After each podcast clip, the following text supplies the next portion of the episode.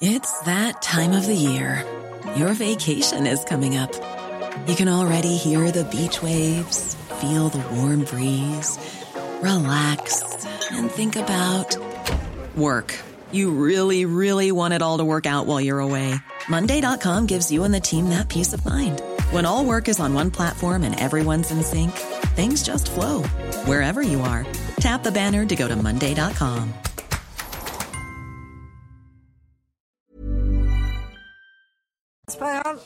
Merci de nous rejoindre. CNews est toujours en, édition spéciale pour vous commenter minute par minute les, les dernières informations qui nous viennent d'Ukraine, à commencer par, par ces images euh, des combats cette nuit à Kharkiv, ville d'un million et demi d'habitants proche de la frontière avec la Russie. Hier et cette nuit, la ville a été visée par plusieurs bombardements qui ont fait au moins 10 morts et plus de 20 blessés. Ce, le chiffre que donnent ce matin les autorités locales. Nous commenterons évidemment les dernières avancées des troupes russes avec Harold Iman qui vous expliquera également la stratégie de ces troupes. Vladimir Poutine est un dictateur plus isolé que jamais. Les mots de Joe Biden à la tribune du Congrès pour son premier discours sur l'état de l'Union. Le 46e président des États-Unis a ajouté Poutine avait tort, nous sommes prêts et nous sommes unis. Sur le front des représailles économiques, de grandes entreprises américaines comme Apple ou Boeing coupent les ponts avec la Russie. On en parlera avec Eric de Reckmatten, mais retrouverons également Elisabeth Guedel qui nous attend aux États-Unis pour, pour faire le point et pour reparler de ce, de ce grand discours du 46e président des États-Unis. C'était son premier devant le Congrès. Et puis les Ukrainiens fuient en masse leur pays. Ils sont déjà 670 000 à avoir franchi la frontière, annonce de l'ONU. L'une de nos équipes se trouve à la frontière polonaise, Antoine Estève. Nous y attend. Les forces russes ont donc intensifié leur offensive en, en, Ukraine, Chana, ces dernières heures. Des troupes aéroportées russes ont débarqué cette nuit à Kharkiv. Des combats sont en cours dans la ville de l'Est de l'Ukraine. On compte une vingtaine de morts ces dernières heures. Toutes les dernières informations avec Clémence Barbier. Une explosion si intense que soudainement, on se croirait en plein jour. Les bombardements se sont intensifiés cette nuit à Kharkiv, deuxième ville du pays, proche de la frontière avec la Russie. Hier matin, la ville ressemblait à un champ de bataille après la destruction du siège de l'administration régionale par une frappe russe. L'assaut russe semble imminent à Kiev où la tour de télévision a été bombardée. Pendant une heure, la diffusion des chaînes a été interrompue. Partout dans le pays, de l'est à l'ouest, les mêmes scènes de chaos. À Jitomir, à 140 km de Kiev, les secours recherchent d'éventuels survivants au milieu des flammes et des décombres. Tout à l'heure, une bombe aérienne a frappé un immeuble résidentiel près de notre deuxième hôpital. Il y avait plusieurs bombes. Le bâtiment a été détruit. Les portes et les fenêtres de l'hôpital ont toutes été soufflées. Les Ukrainiens n'ont eu aucun répit ces dernières heures. Les Russes ont intensifié leur offensive, mais selon le Patagone, leur progression vers la capitale est au point mort, entravée par la résistance ukrainienne. Harold Iman, on se tourne vers vous, vers vos cartes, euh, et on fait euh, évidemment le, le, le point euh, ce matin sur, sur ce qui s'est passé. Donc tout d'abord, Kharkiv, ça c'est les, les, derniers bombardements ont lieu, et derniers combats ont lieu en ce moment dans, dans cette ville. Oui, alors bombardement, il y en a tout le temps et partout en Ukraine, mais euh, les parachutages, c'est ça qu'on attendait et les voilà qui sont arrivés, non pas on les attendait, c'est-à-dire ici à Kiev, mais là à Kharkiv, deuxième ville du pays, qui a tenu. Tout ceci dans cette zone russophone, censée être russophile, où il n'y a pas grand monde pour applaudir l'avancée des soldats russes. Mais cependant, là, il y a eu dans le centre de la ville un largage conséquent de parachutistes. Donc euh, la stratégie a un petit peu étonné, mais bien sûr, Kharkiv est sous pression depuis le premier jour et évidemment, les forces russes se retiennent de faire une avancée particulièrement plus grande que l'autre et sont aux portes de toutes ces villes, Kiev, Kharkiv et euh, Mariupol. Donc, je, je, on, le disait tout à l'heure, Kharkiv, quand même, il y a eu euh, cette nuit les, des, parachutistes, des forces aéroportées, mais depuis hier, c'est des bombardements, des bombardements. Euh, on compte une vingtaine de morts hein, ces, ces, ces, dernières heures, quand même, Harold. Oui, ce sont euh, les morts qu'on compte à Kharkiv. On a aussi eu hier des bombardements euh, assez symboliques à Kiev. Et là, si on regarde euh, la carte de Kiev, vous verrez la, tour de télévision qui est en plein centre de, la ville, qui a été touchée ici. Et en annexe, il y avait le, le musée de l'Holocauste aussi. Donc, ce sont des bombardements hyper ciblés. On touche même un étage précis de cette tour télévision euh, qui a tué instantanément les occupants. Ils étaient six et blessé infiniment plus d'autres. Et ça, c'est une, comment dire, un but de guerre du Kremlin, c'est d'atteindre les infrastructures de commandement et de communication. Euh, un mot sur euh, l'avancée évidemment euh, de, ces troupes, de, ces troupes russes. Donc, comment vous analysez la stratégie à présent des, Russes? D'abord, les, premiers jours, il n'y a pas eu d'engagement direct avec les forces ukrainiennes. C'est important de le, rappeler. C'était la volonté des Russes de prendre le contrôle de l'espace aérien. Ensuite, aujourd'hui, ils sont entrés dans le vif du sujet. Et je dirais qu'il y a deux points. Mm. Kiev, c'est politique, c'est faire tomber le gouvernement. Kharkov, c'est couper les lignes de force ukrainiennes euh, près du Donbass pour relier Kharkov à la, mer d'Azov et pour donc isoler ses forces. Il y a deux théâtres à distinguer, un théâtre plus militaire et un théâtre plus politique. Et c'est la raison pour laquelle les Russes sont prudents sur Kiev, qui ne font pas de frappe massive, ils visent des sites stratégiques. Alors, on, a vu la carte, peut-être on, peut la revoir, euh, Émeric Chopard, mais euh, il semble que quand même, il y ait des points très importants, très stratégiques autour de, Kiev. Pour l'instant, c'est une grande ville, hein, il faut rappeler Kiev, c'est huit fois Paris, hein, par exemple. Donc c'est énorme, c'est très difficile de, la ceinturer euh, totalement. Mais euh, aéroport, euh, dépôt militaire, et puis la tour de la télévision, évidemment. Absolument, je parlais des points stratégiques, hein, les, les éléments logistiques clés, mais il faut bien comprendre que l'objectif des Russes, c'est d'essayer de prendre un pays le moins abîmé possible, de neutraliser l'appareil militaire euh, ukrainien et de faire tomber surtout le gouvernement euh, de Zelensky et de se saisir de, de ses membres. À Kharkov, c'est assez différent. À mon avis, l'offensive va être beaucoup plus significative euh, parce que, je le disais, il y a une volonté de continuité territoriale et d'isolement des troupes du Donbass, où, par parenthèse, les forces russes progressent assez sensiblement. Bah, justement, un mot du Donbass, euh, Harold, euh, vous avez regardé la télévision russe, vous disiez que le, Donbass, c'est le seul endroit qui est montré par les, par les télévisions d'information. Oui, ce que disent les correspondants sur place, c'est que c'est la seule chose que l'on voit sur la télévision russe, c'est la guerre dans le Donbass, qui est considéré comme une guerre contre le gouvernement et les milices de Kiev qui sont venus mm. pour perpétrer un génocide. Et on ne voit pas les images de Kiev et on ne voit pas euh, l'immeuble de Kharkov municipal qui a été frappé hier. Donc euh, il y a comme une espèce de distorsion euh, permanente sur la télévision russe. Par contre, les Russes peuvent s'informer sur l'Internet et là, ils peuvent voir autre chose. Vladimir Poutine est un dictateur plus isolé que jamais, sont les mots de Joe Biden devant le Congrès américain cette nuit. Le président américain a confirmé de nouvelles sanctions contre la Russie, notamment la fermeture de l'espace aérien des États-Unis à tous les vols russes. Je vous propose d'écouter Joe Biden.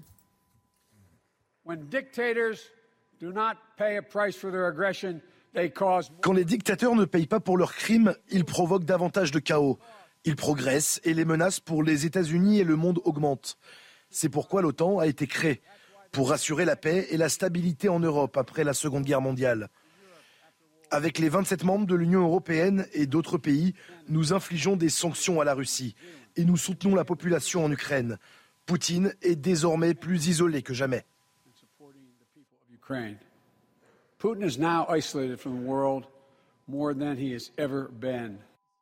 Elisabeth Guedel, bonjour. Euh, on a entendu les, mots de Joe Biden. Euh, Vladimir Poutine est un dictateur.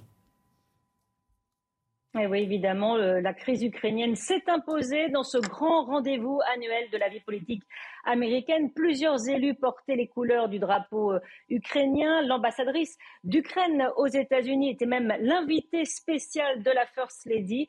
Et on a pu voir, c'est un moment extrêmement rare lors du discours sur l'état de l'Union, républicains et démocrates applaudir au même moment le président américain quand il a parlé. Donc, on l'a entendu, du dictateur Vladimir Poutine qui a eu tort, a dit Joe Biden, de croire qu'il pourrait diviser les Occidentaux et l'OTAN.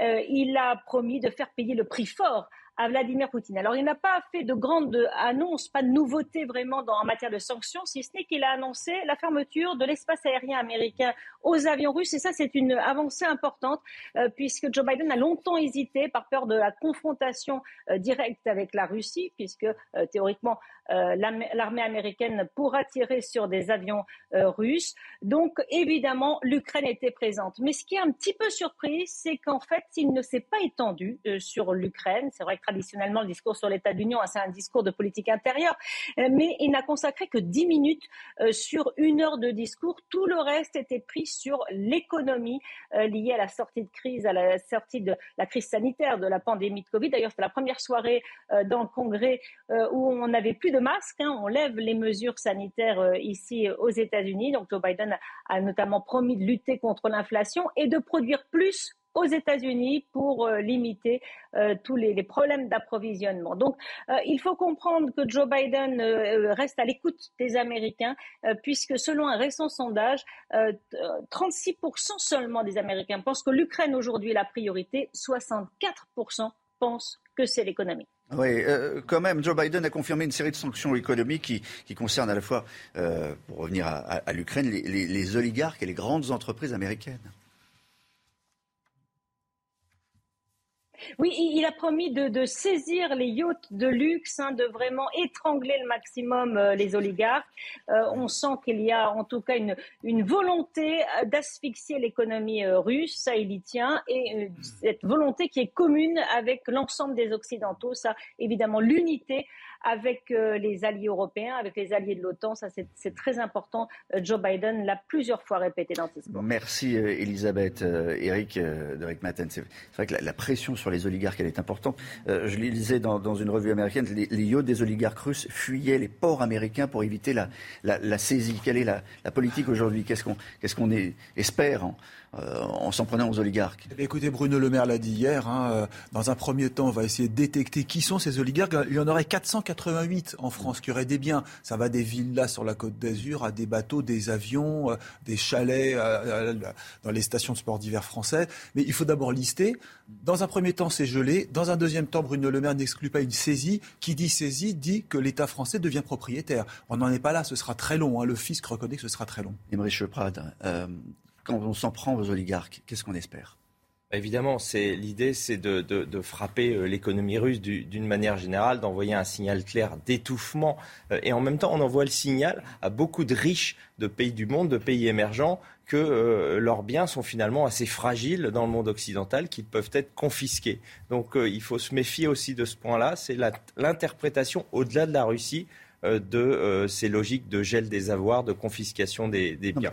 on, espère euh, que les oligarques, en quelque sorte, se rebiffent contre Vladimir Bien sûr, l'objectif, ça. évidemment, l'objectif de la stratégie, c'est faire tomber Vladimir Poutine en provoquant à la fois un mécontentement populaire chez les pauvres et les personnes modérées qui seront victimes de l'étouffement économique de la Russie et chez les oligarques. La question, c'est est-ce que cette stratégie peut réussir moi, j'en doute personnellement pour des raisons euh, qu'on pourrait développer.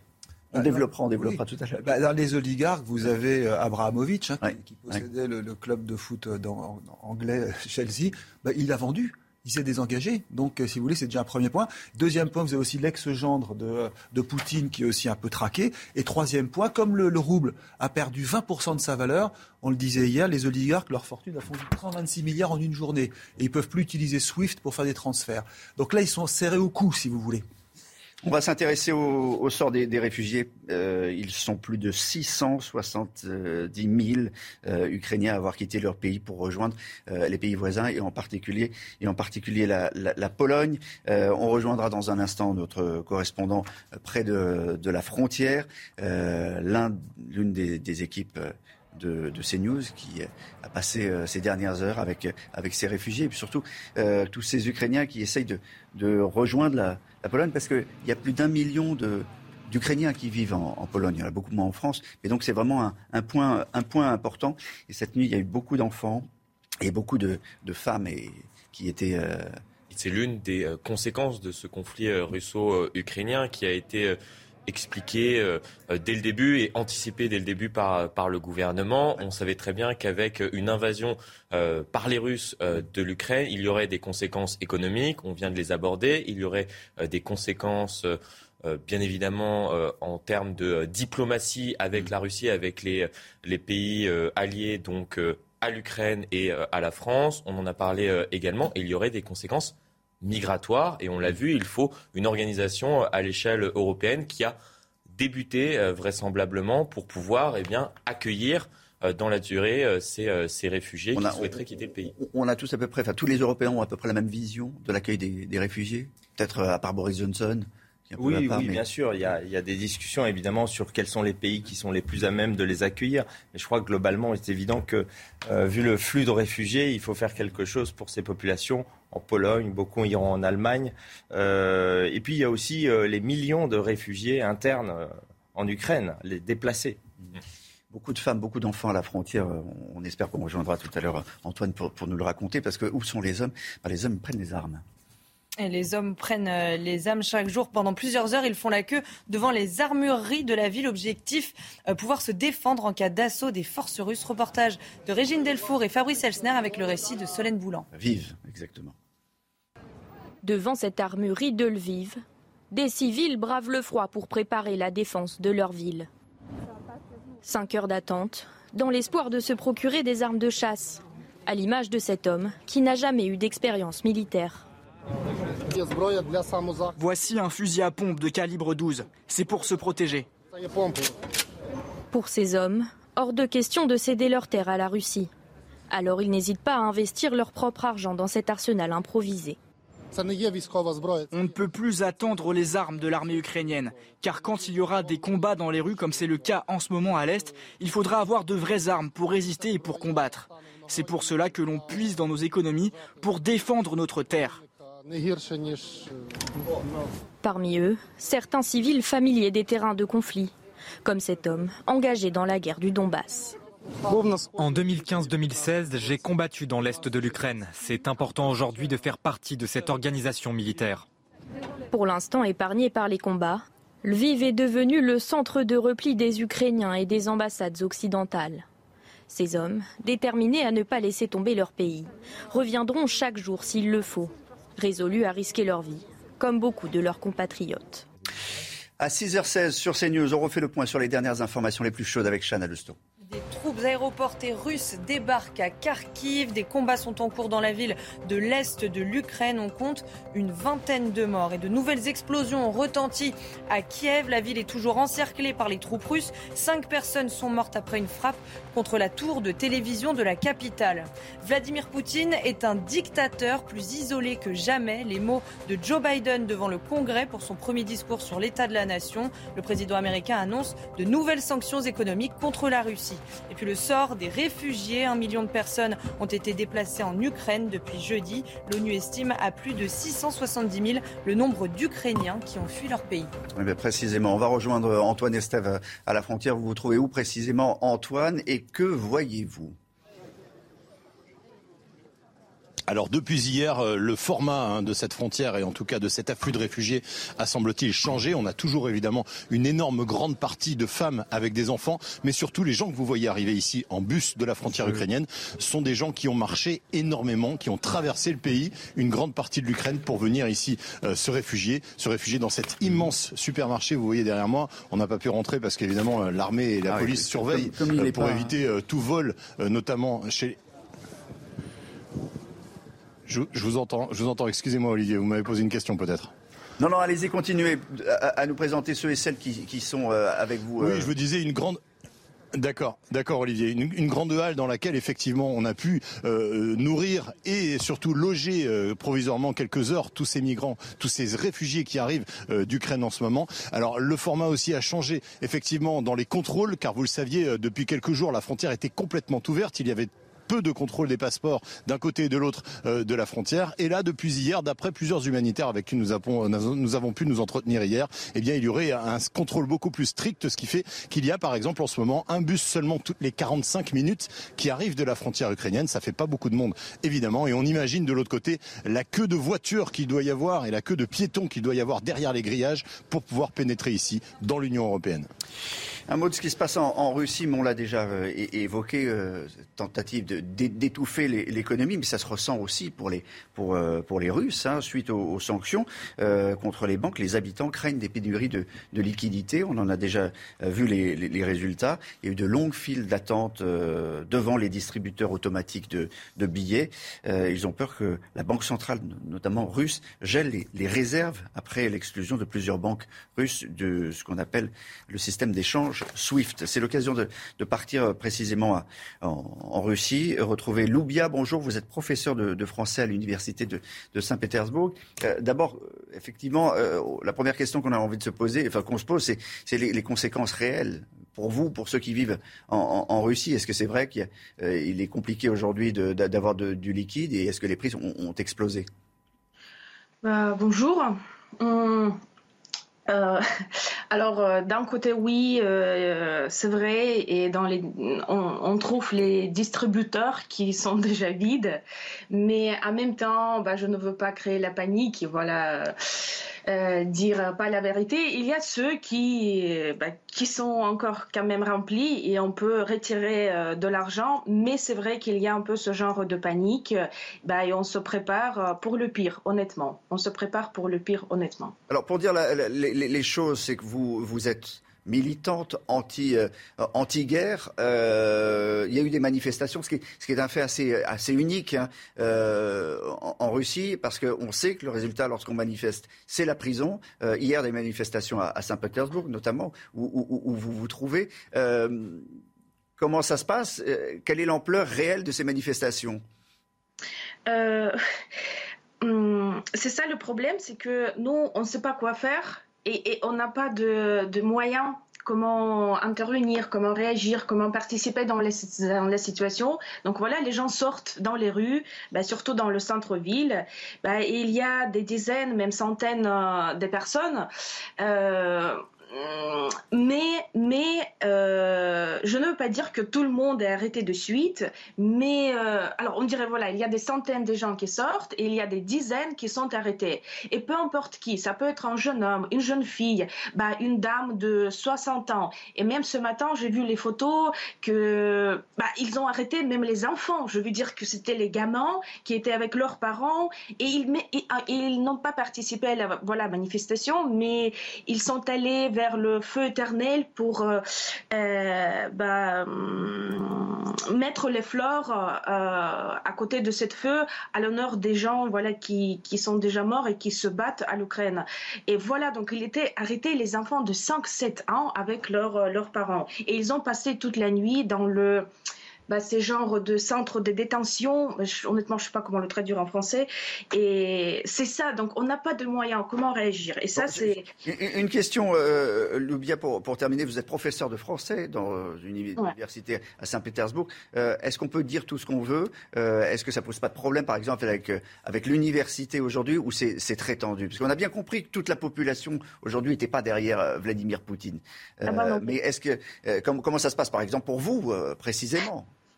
Oui, alors vous savez, moi j'ai toujours pensé que quand même il y a une certaine liberté de parole dans mon pays. Et moi j'ai bah, toujours euh, m'exprimé sur les réseaux sociaux.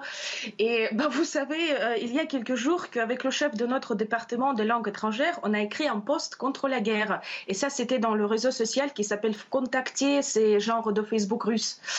Et donc voilà, il y avait beaucoup d'étudiants et des profs qui ont signé ce post, qui ont dit bah ouais, on est complètement d'accord, il faut arrêter la guerre, c'était terrible ce qu'il fait.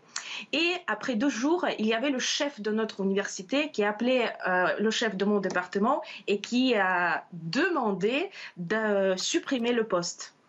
Et donc, il a dit que le gouvernement de Saint-Pétersbourg euh, hum, surveille les réseaux sociaux et bah, regarde euh, qui écrit quoi. Et déjà, donc, notre chef de l'université a eu des problèmes parce qu'il y avait sept étudiants des facultés qui ont été arrêtés pendant les manifestations. Donc voilà, il nous a demandé de, supprimer ce poste. Et donc moi, j'ai écrit déjà ce poste, le même, sur euh, mon profil, mon propre profil. Dans 30 minutes, et c'était hier soir, dans 30 minutes, mon chef a été appelé et donc euh, dans deux heures, je dois me rendre dans le bureau de chef de notre université.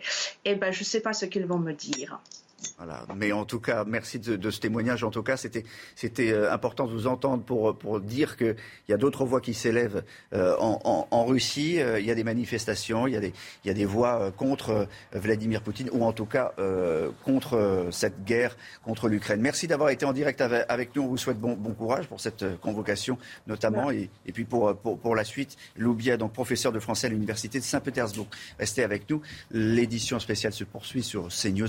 On on reviendra sur euh, les, les dernières infos dans ce conflit et dans cette guerre que mène aujourd'hui précisément la Russie contre l'Ukraine.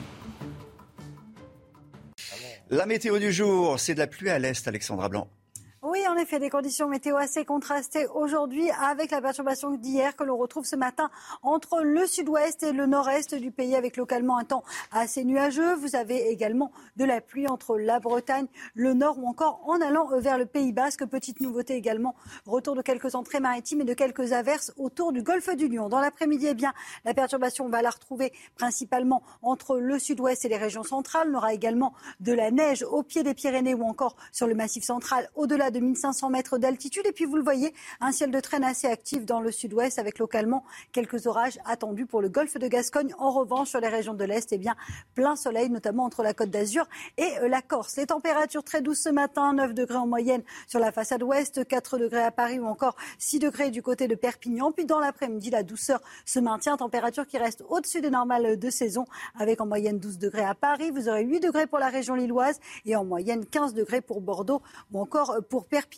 13 degrés en moyenne en Corse. Les températures devraient baisser pour la fin de semaine avec tout un défilé de perturbations qui devrait concerner l'ensemble des régions avec le retour des gelées ce week-end, notamment le matin.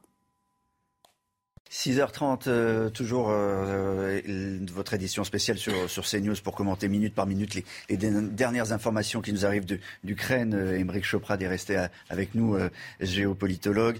les dernières informations précisément, eh bien, ce sont ces, ces, combats à Kharkiv, des combats cette nuit dans cette ville d'un million et demi d'habitants proche de la frontière avec la Russie. hier, également, la ville a été euh, bombardée. Euh, des bombardements qui ont fait au moins 10 morts et plus de 20 blessés. Dans un instant, on rejoindra euh, Genia. Elle habite Kharkiv. On lui avait parlé hier, souvenez-vous.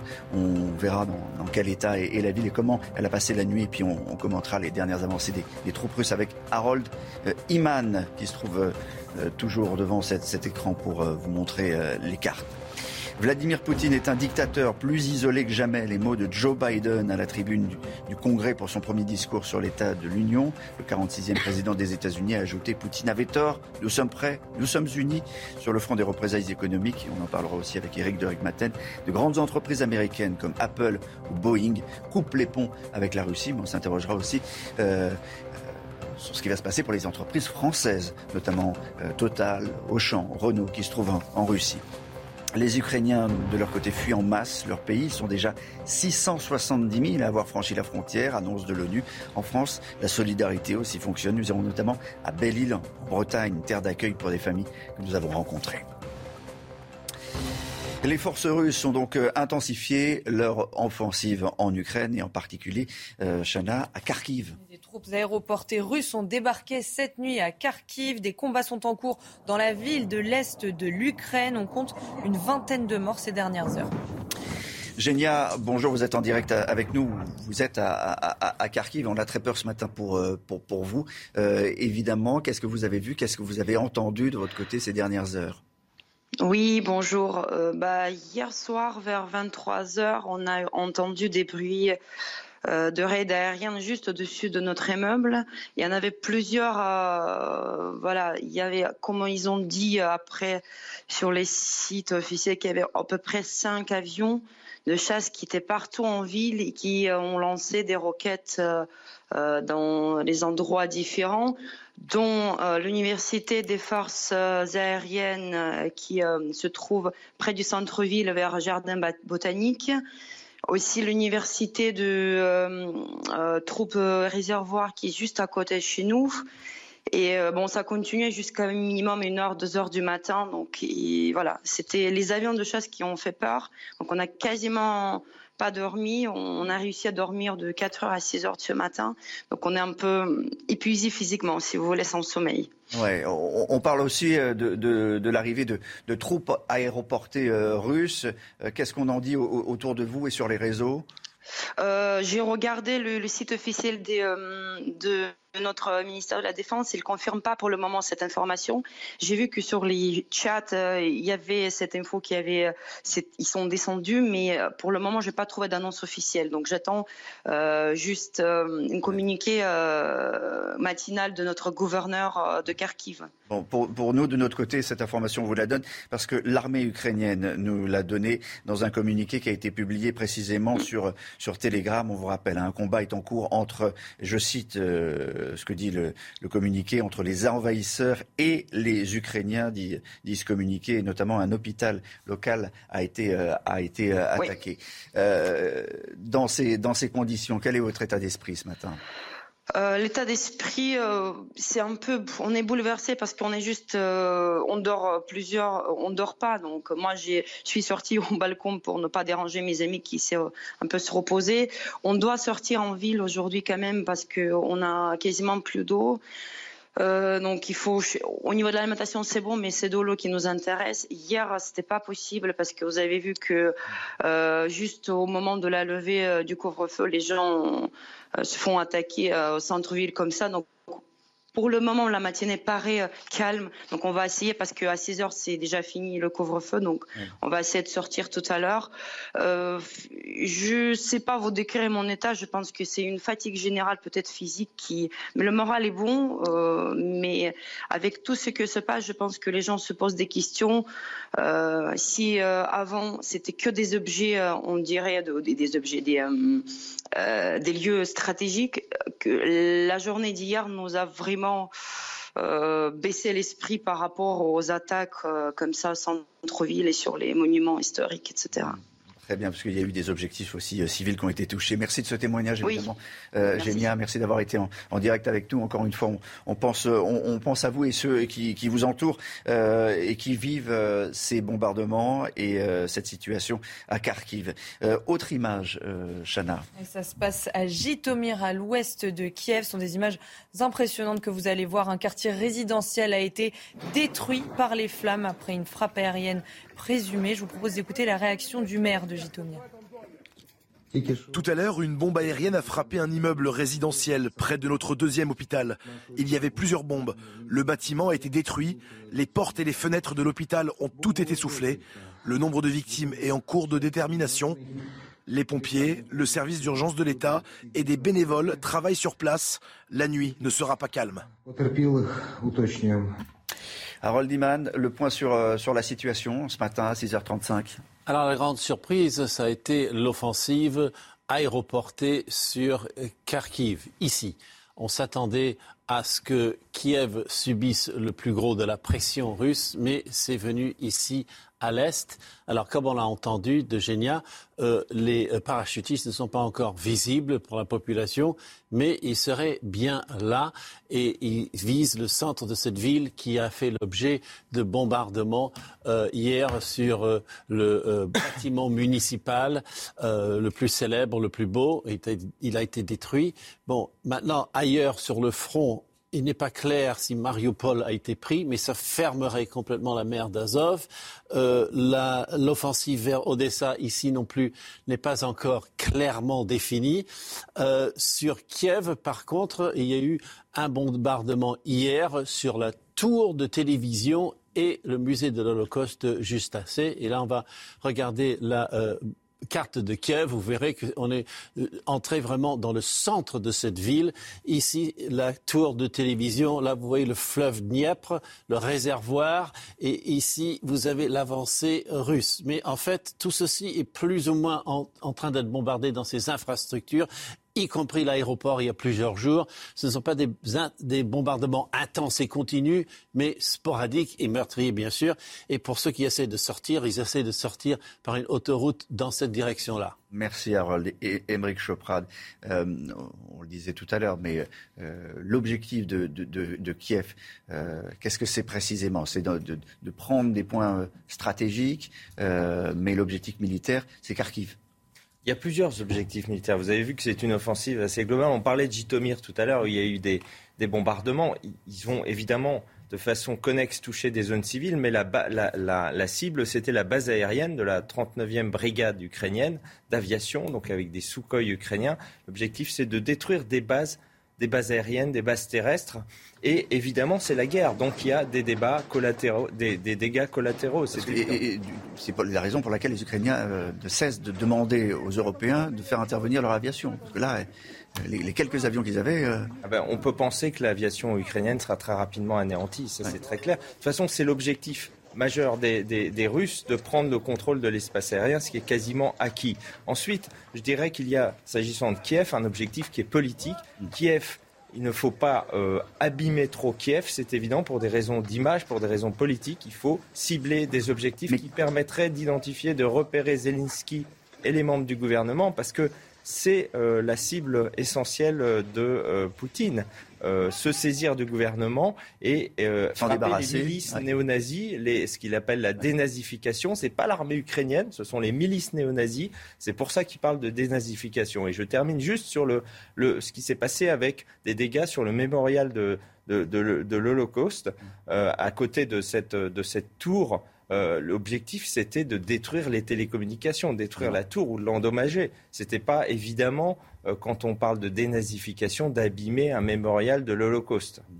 Et dans ce bombardement, il y a eu euh, cinq morts de cette tour de, télévision que vous voyez en ce moment à l'image. Vague de protestation, et euh, on le dit, on le répète, en, Russie contre le Kremlin. Et euh, c'est une vraie prise de risque pour ceux qui manifestent, Chana. Hier soir, plusieurs personnes ont été arrêtées à Saint-Pétersbourg pour avoir manifesté contre la guerre en Ukraine. Vous le voyez sur ces images. Malgré leur interdiction, plusieurs manifestations ont lieu tous les jours en Russie. D'après l'ONU, près de 6400 personnes ont été interpellées depuis le début de l'invasion russe en Ukraine. Vladimir Poutine est un dictateur, plus isolé que jamais. Les mots de Joe Biden devant le Congrès américain euh, cette nuit, on va l'écouter.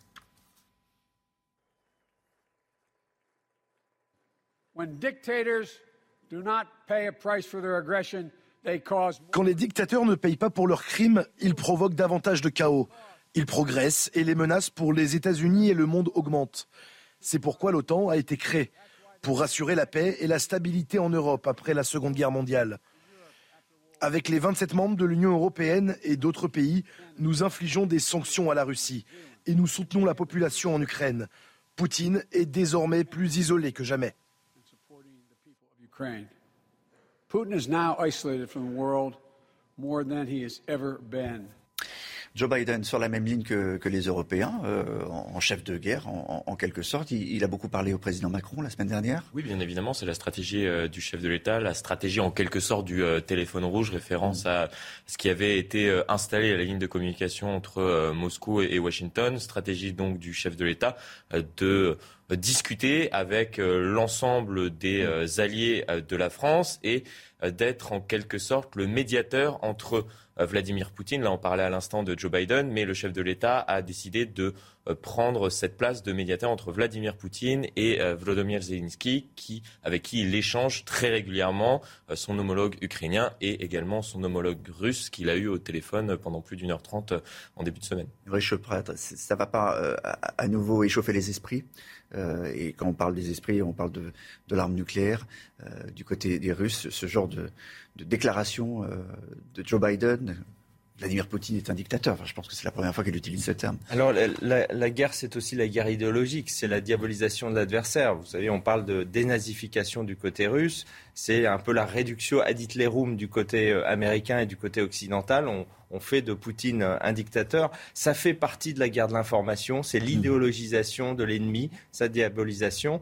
Euh, on voit aussi que les États-Unis sont un peu plus visibles. Les premiers jours, Biden euh, a pris son, week-end, il était un peu en retrait, et là, on, on voit que il revient un peu plus au, premier plan. Voilà, je donne quand même cette information. C'est la première fois qu'il s'adressait euh, à la nation. C'est un discours important, c'est un discours symbolique.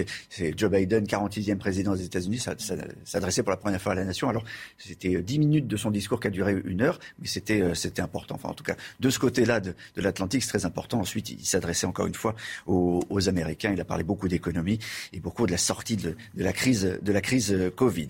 On va s'intéresser à présent aux, troupes françaises qui mettent à disposition évidemment de l'OTAN euh, leurs avions de chasse, nos avions de chasse. Objectif affiché, la détermination à défendre ses alliés. Je vous propose d'écouter le lieutenant Thomas, c'est le chef des hommes qui partent en Roumanie. Écoutez. On n'a pas pour mission de mettre euh, un pied en Ukraine. Pour l'instant, on ne va pas être sur le front du tout. Et donc, euh, on fera notre mission de présence, on fera notre mission, de, mission chronogramme, mais c'est pas, pour l'instant, on n'est pas voué à aller au feu de ce, de ce côté-là. Donc, pas, pas d'appréhension à ce niveau. Bon, ça c'est le discours hein, qu'on entend et qu'on entend et qu'on répète. Euh, nos avions français n'iront pas euh, en, Ukraine. Bien sûr, parce qu'effectivement, ce serait un enchaînement absolument terrible. Je rappelle que la Russie est une grande puissance nucléaire, qu'on a évidemment intérêt à éviter euh, toute montée, toute escalade du conflit. Simplement, ce qui se passe, c'est que l'OTAN se mobilise davantage, que le flanc oriental est consolidé et la France faisant partie de l'OTAN envoie des troupes. Euh, mais la perception russe, c'est davantage le problème des sanctions économiques que de celui euh, d'une consolidation du dispositif de l'OTAN. On va en parler des, sanctions économiques dans, un instant. D'abord, un, mot de, politique, parce que euh, au Parlement, hier, Jean Castex s'est adressé au, parlementaire. Il y a eu un grand débat, en fait, hein, au, Parlement. C'était le premier sur la question ukrainienne, Florian. Oui, c'était un, débat euh, long avec euh, une prise de parole euh, de l'ensemble des groupes d'opposition et bien évidemment également de, celui de la, majorité. On voit Jean Castex qui s'est adressé longuement aux, parlementaires, le Premier ministre qui a dénoncé hier un acte de guerre, une agression cynique et préméditée de la part euh, des Russes, de la part de Vladimir Poutine, que la France condamne, je cite, de la manière la plus euh, absolue. Nous faisons face à une situation de guerre, on en parlait à l'instant, mais également un tournant, a expliqué Jean Castex, dans l'histoire de l'Europe et de notre pays. Écoutez le Premier ministre.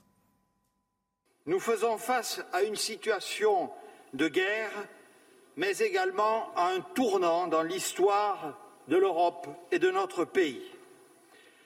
Je veux le redire ici d'emblée, la France condamne de la manière la plus absolue cette agression cynique et préméditée.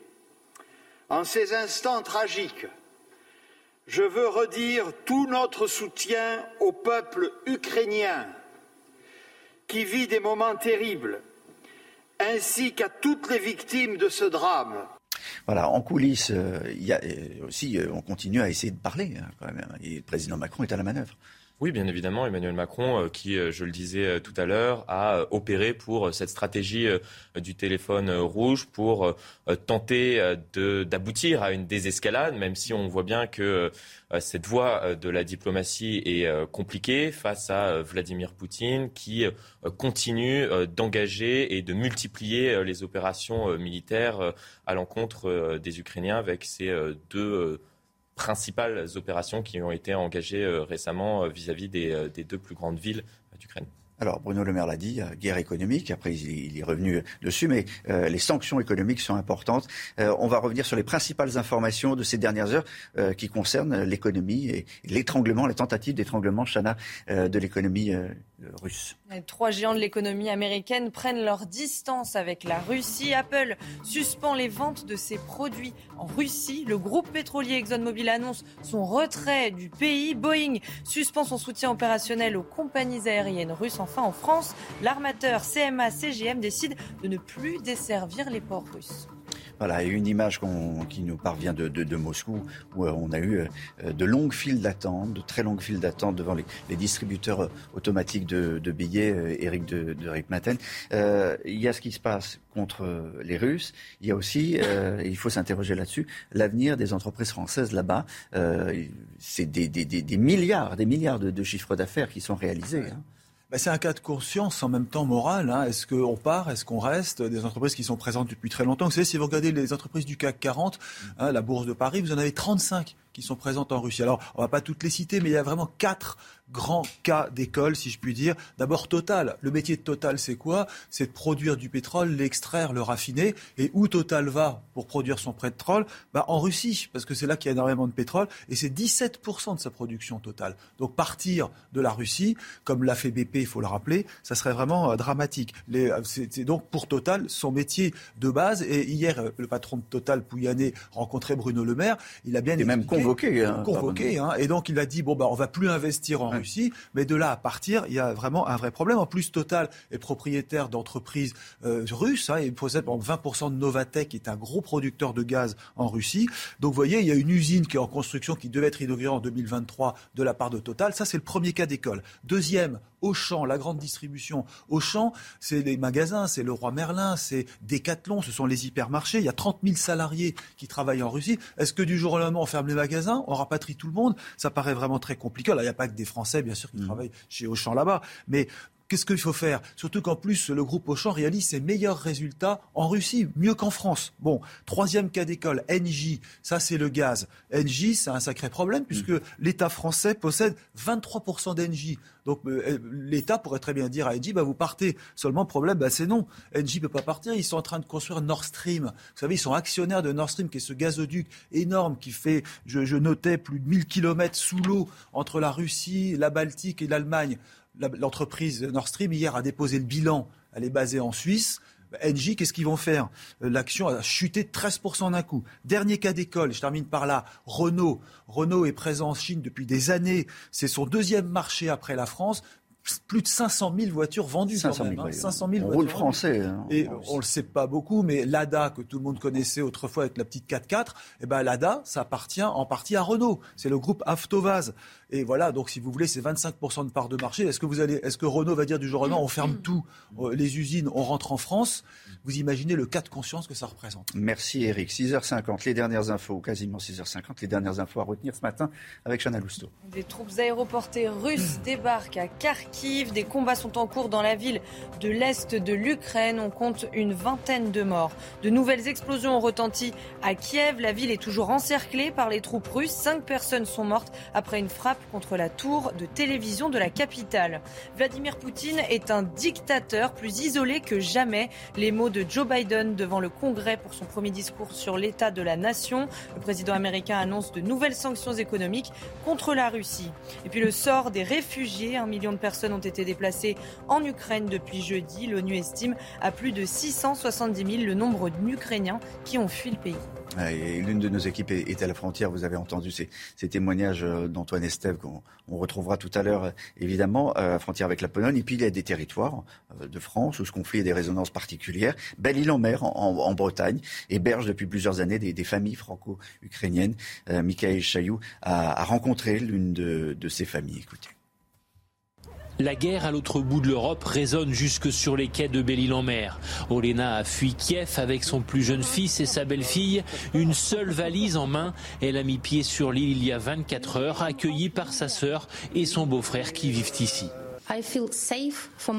Je me sens en sécurité pour ma vie et celle de mon fils, mais je ne me sens pas soulagée car je veux rentrer chez moi. J'espère que ma maison n'est pas détruite et je veux voir l'Ukraine vaincre le plus vite possible.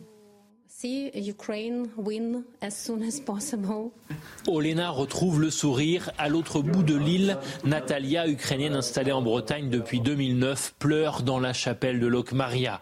Elle vient d'apprendre la mort de son frère médecin alors qu'il transportait un blessé à l'hôpital au sud de Kiev. Il a mis le croix rouge en espérant que ça, sera, ça servira à quelque chose, mais euh, comme vous pouvez voir, euh, il était tué comme Les Russes ont tiré quand même sur sa voiture. Oui, exactement. Sur le fronton de la mairie, le drapeau ukrainien flotte depuis quelques jours. La tradition d'accueil de Belle-Île-en-Mer au fil de son histoire est respectée.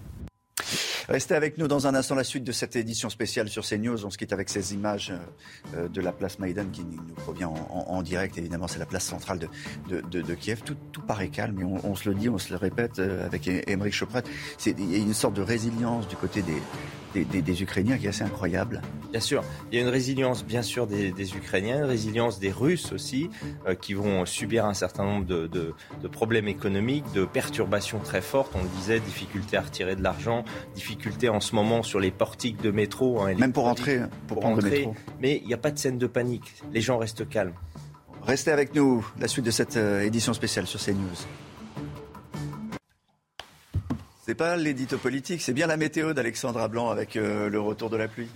Eh oui, retour de la pluie. La perturbation est arrivée hier et elle progresse aujourd'hui sur les trois quarts du pays avec actuellement de la pluie entre la Bretagne, le Pays Basque ou encore en remontant euh, vers les régions du Nord. En revanche, plus vous irez vers l'Est aujourd'hui, plus vous aurez un temps sec et ensoleillé. À noter également le retour de quelques flocons de neige au pied des Pyrénées ou encore sur le Massif central. Dans l'après-midi, la perturbation progresse. On la retrouve donc entre le sud-ouest et les régions centrales avec de la neige donc au-delà de 1500 mètres d'altitude et puis toujours un temps assez pluvieux sur la Bretagne ou encore en allant euh, vers le centre. À l'arrière, ciel de traîne assez actif avec localement quelques averses, mais aussi quelques petits orages pour le golfe de Gascogne et toujours un temps sec et ensoleillé entre la région PACA, la Bourgogne ou encore le Lyonnais. Les températures très très douces ce matin, 9 degrés en moyenne euh, pour la façade ouest du pays, 9 degrés notamment entre Biarritz et Bordeaux, 3 degrés à Marseille ou encore 4 degrés euh, pour le bassin parisien, température toujours au-dessus des normales de saison. Et puis dans l'après-midi, eh bien les températures restent au-dessus des normales avec 15 degrés pour Bordeaux ou encore pour Perpignan. Vous aurez 12 degrés à Paris. En moyenne, 14 à 15 degrés sur les régions centrales. Température qui devrait néanmoins baisser pour la fin de semaine avec tout un défilé de perturbations pour les journées de jeudi, de vendredi et de samedi et le retour des gelées à partir de samedi matin au nord comme au sud. C'est News, nous sommes toujours en, édition euh, spéciale ce matin pour vous commenter minute par minute les dernières informations qui nous viennent d'Ukraine, euh, à commencer par ces images de combat cette nuit à, Kharkiv, ville de 1,5 million d'habitants proche de la frontière avec la Russie. Hier et toute la nuit, la ville a été visée par par euh, des tapis de bombes qui ont fait au moins 10 morts et plus de 20 blessés selon les autorités. Nous commenterons évidemment les dernières avancées des troupes russes avec Harold Iman qui vous expliquera également la stratégie de ces troupes. Euh, Emmerich Choprad, géopolitologue, est également avec nous sur ce plateau pour pour nous donner son regard et son analyse. Vladimir Poutine est un dictateur plus isolé que jamais. Les mots de Joe Biden à la tribune du Congrès pour son premier discours sur l'état de l'Union. Le 46e président des États-Unis a ajouté Poutine avait tort. Nous sommes prêts. Nous sommes unis sur le front des représailles économiques. Des grandes entreprises américaines comme Apple ou Boeing coupent les ponts avec la Russie. On aura également l'occasion d'en parler avec Eric Maten. Et puis les Ukrainiens fuient en masse leur pays. Ils sont déjà 670 000 à avoir franchi la, frontière. C'est un chiffre calculé par, l'ONU. Antoine Estève et Stéphanie Rouquier se trouvent euh, précisément à la, à la frontière polonaise dans un camp de réfugiés. Vous nous direz ce que vous avez vu et entendu ces dernières heures. Antoine, à tout de suite. Et les forces russes ont donc intensifié ces dernières heures leur, euh, leur offensive en Ukraine sur des points très précis. Chana. Les troupes aéroportées russes ont débarqué cette nuit à Kharkiv. Des combats sont en cours dans la ville de l'Est de l'Ukraine. On compte une vingtaine de morts ces dernières heures. Toutes les dernières informations avec Clémence Barbier. Une explosion si intense que soudainement, on se croirait en plein jour. Les bombardements se sont intensifiés cette nuit à Kharkiv, deuxième ville du pays, proche de la frontière avec la Russie. Hier matin, la ville ressemblait à un champ de bataille après la destruction du siège de l'administration régionale par une frappe russe. L'assaut russe semble imminent à Kiev où la tour de télévision a été bombardée. Pendant une heure, la diffusion des chaînes a été interrompue. Partout dans le pays, de l'est à l'ouest, les mêmes scènes de chaos. À Jitomir, à 140 km de Kiev, les secours recherchent d'éventuels survivants au milieu des flammes et des décombres. Tout à l'heure, une bombe aérienne a frappé un immeuble résidentiel près de notre deuxième hôpital. Il y avait plusieurs bombes. Le bâtiment a été détruit. Les portes et les fenêtres de l'hôpital ont tout été soufflées. Les Ukrainiens n'ont eu aucun répit ces dernières heures. Les Russes ont intensifié leur offensive, mais selon le Patagone, leur progression vers la capitale est au point mort, entravée par la résistance ukrainienne. Harold Iman, on regarde vos, cartes pour euh, bien comprendre ce qui se passe et quelle est la stratégie euh, de l'armée russe. Alors, la stratégie, c'est évidemment, on croyait prendre Kiev ce soir, mais voilà, ce n'est pas Kiev qui a été euh, investi par les parachutiste, c'est Kharkiv, deuxième ville du pays, euh, tout près de la frontière russe, une zone russophone, réputée russophile, mais voilà, elle résiste depuis plusieurs jours. Donc là, les troupes aéroportées sont arrivées dans le centre. On a très peu de détails sur leur déploiement exact. Donc là, il y a une poussée. Sinon, la pression continue le long de la mer d'Azov et de la mer Noire en direction d'Odessa, mais ni Odessa ni Mariupol ne semblent avoir euh, changé de main dans la nuit. Et puis, euh, sinon, on a parlé de, de Jitomir. Voici cette ville dont le maire nous a parlé des bombardements. On bombarde un peu partout dans les points névralgiques et surtout sur euh, les infrastructures et, militaires et de communication on va parler de, Kiev dans, un instant, mais euh, Choprat, euh, un mot de la, euh, communication, parce qu'effectivement, les informations qu'on vous donne, euh, on vous les donne ce matin, minute par minute, grâce à ce qui est donné sur les réseaux sociaux par les Ukrainiens évidemment, par les Ukrainiens. Ce que nous disait euh, Jenny, qui était sur place à Kharkiv, qui a entendu les bombes cette nuit et ces dernières heures, nous a dit on est, on, informé euh, par notre gouvernement sur les réseaux. En revanche, euh, les Russes communiquent pas, ils avancent. Absolument. On a, une information partielle, évidemment, sur la situation militaire, plus quand même nos propres capacités de renseignement. Aujourd'hui, on peut penser qu'à peu près 80% du dispositif militaire que les Russes avaient massé aux frontières avant l'intervention est engagé 80%, ça fait à peu près 160 000 hommes, c'est beaucoup. Ils sont engagés, on l'a vu, sur le front de Kharkov. Ils sont en train, très probablement, de contrôler le littoral euh, mer Noire, euh, mer d'Azov, euh, ce qui coupera les, forces ukrainiennes de l'accès à la mer Noire et ce qui renforcera les capacités logistiques de la Russie. Harold, ce qui se passe à Kiev précisément, à l'heure où on parle, 7h05 quasiment. Alors on attend cet assaut qui ne vient pas, mais Kiev, on attaque Kiev depuis des jours, on bombarde tout autour, l'aéroport ici a été touché, voici le cœur de cette ville gigantesque. Donc on vient du nord depuis la Biélorussie et on essaye d'encercler par ici. Mais voilà, là-dedans, c'est très flou, il y a de la résistance tout le temps. La tour de télévision avec le mémorial de l'Holocauste qui est juste à côté, c'est ici.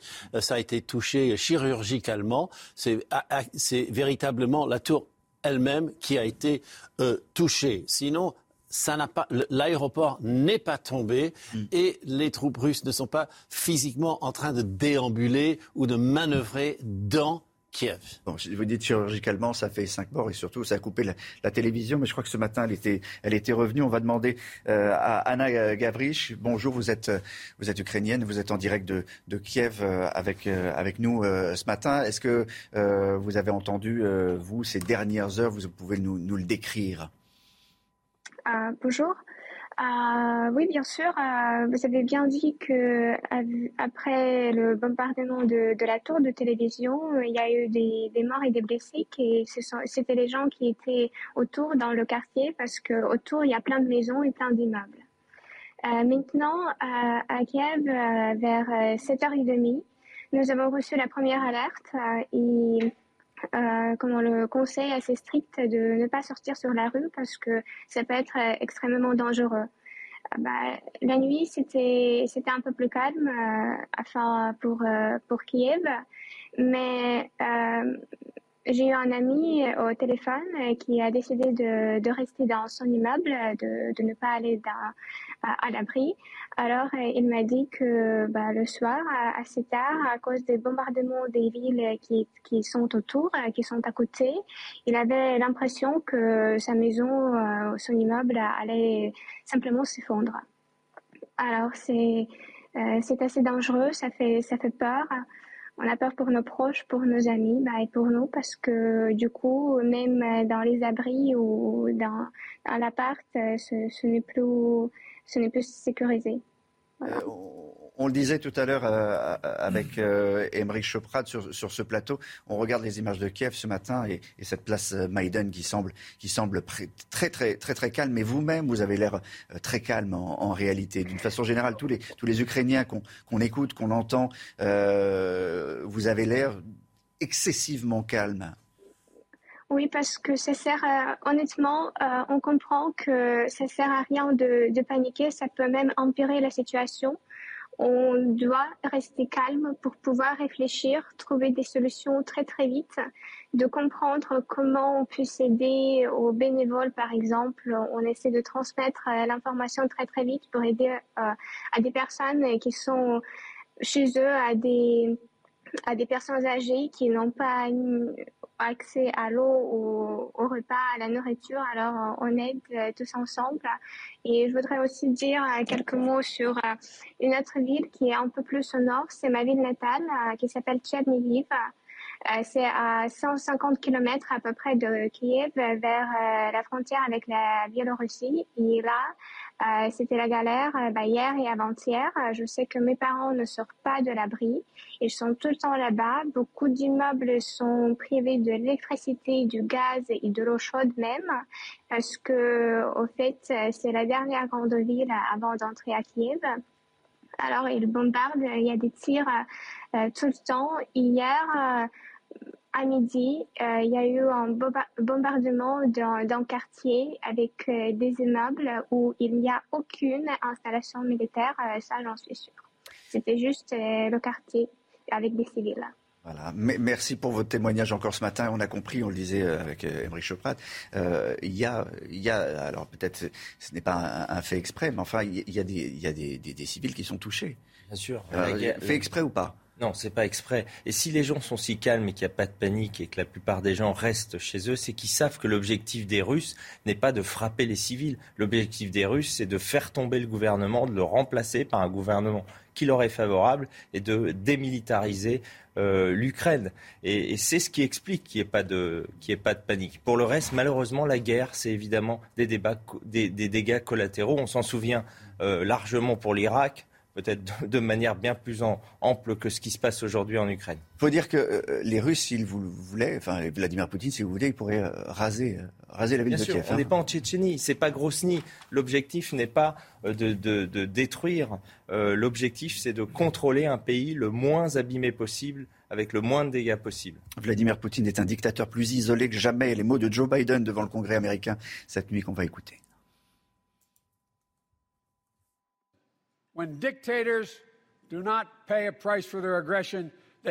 Quand les dictateurs ne payent pas pour leurs crimes, ils provoquent davantage de chaos.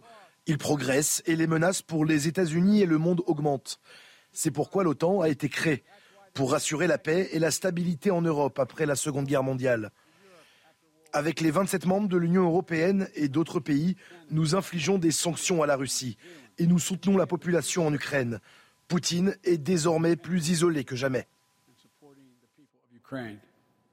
Putin is now isolated from the world more than he has ever been. Voilà, et j'aimerais que vous regardiez, euh, Chopin, en, particulier ce qui s'est passé euh, dans, ce congrès américain, parce que euh, Joe Biden, évidemment, a été euh, ovationné, mais il y avait aussi, il y avait aussi des, des, femmes ukrainiennes qui étaient sur place. Alors, il y a, il y a une mise en scène, évidemment, de, Joe Biden.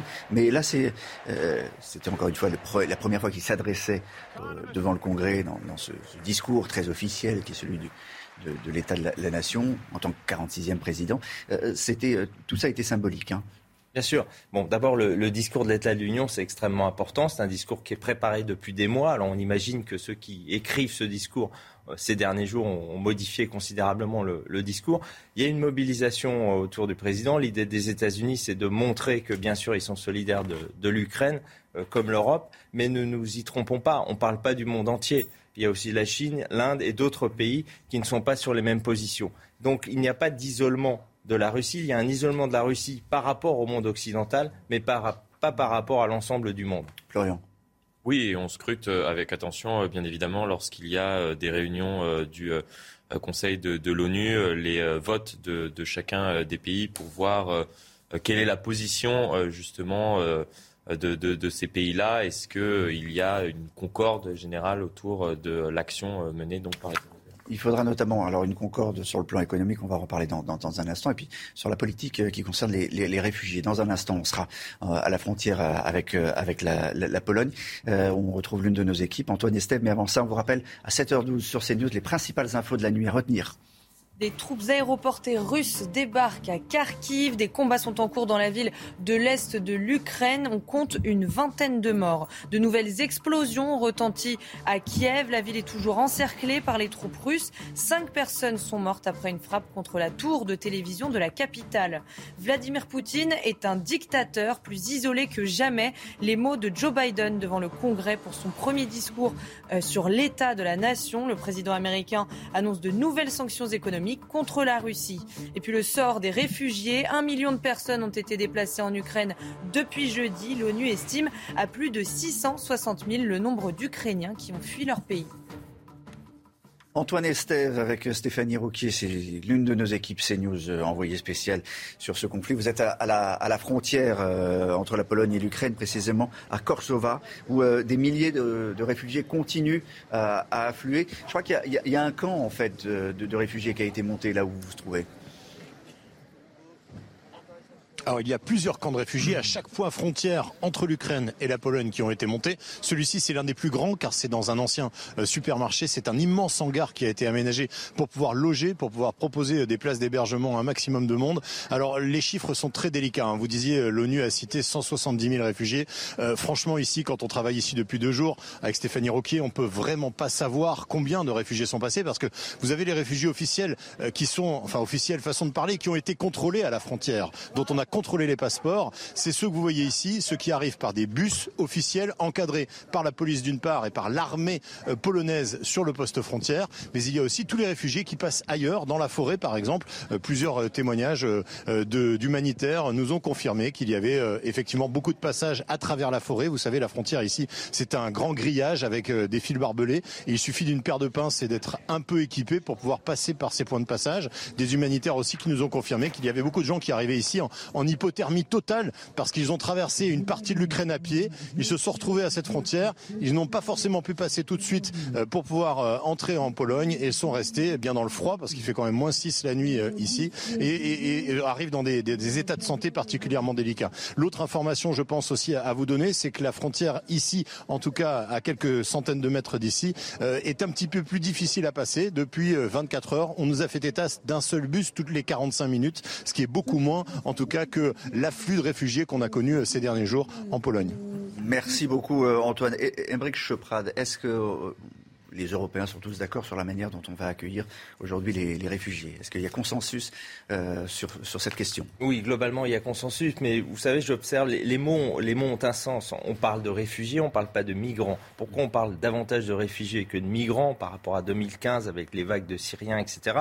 Parce qu'on a affaire à des Européens et que la perception n'est pas la même, qu'aujourd'hui, il y a beaucoup d'Ukrainiens qui travaillent déjà et qui sont assimilés, intégrés dans les sociétés euh, d'Europe centrale, en Autriche par exemple. C'est un phénomène qui est déjà connu. Simplement, il s'amplifie, il est massif, mais la perception euh, politique n'est pas du tout la même euh, que par rapport à des Syriens ou des Irakiens, etc. On va parler des mots, justement.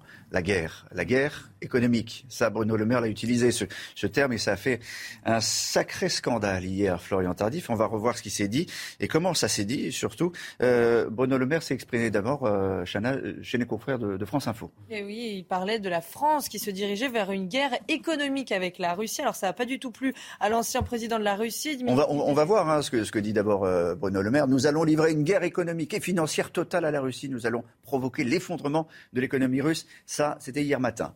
L'ancien président de la Russie lui a donc répondu dans un tweet cinglant. On va le regarder ensemble. Un ministre français a dit aujourd'hui qu'il nous avait déclaré la guerre économique. Faites attention à votre discours, messieurs. Et n'oubliez pas que les guerres économiques dans l'histoire de l'humanité se sont souvent transformées en guerres réelles. Résultat, bien sûr, rétropédalage. Rétropédalage de Bruno Le Maire qui dit le terme de guerre utilisé ce matin était inapproprié et ne correspond pas à notre stratégie de désescalade. Voilà, Florian Tardif, on le disait, les mots ont un sens. D'autant Bruno Le Maire est un des rares ministres à pouvoir s'exprimer dans les médias.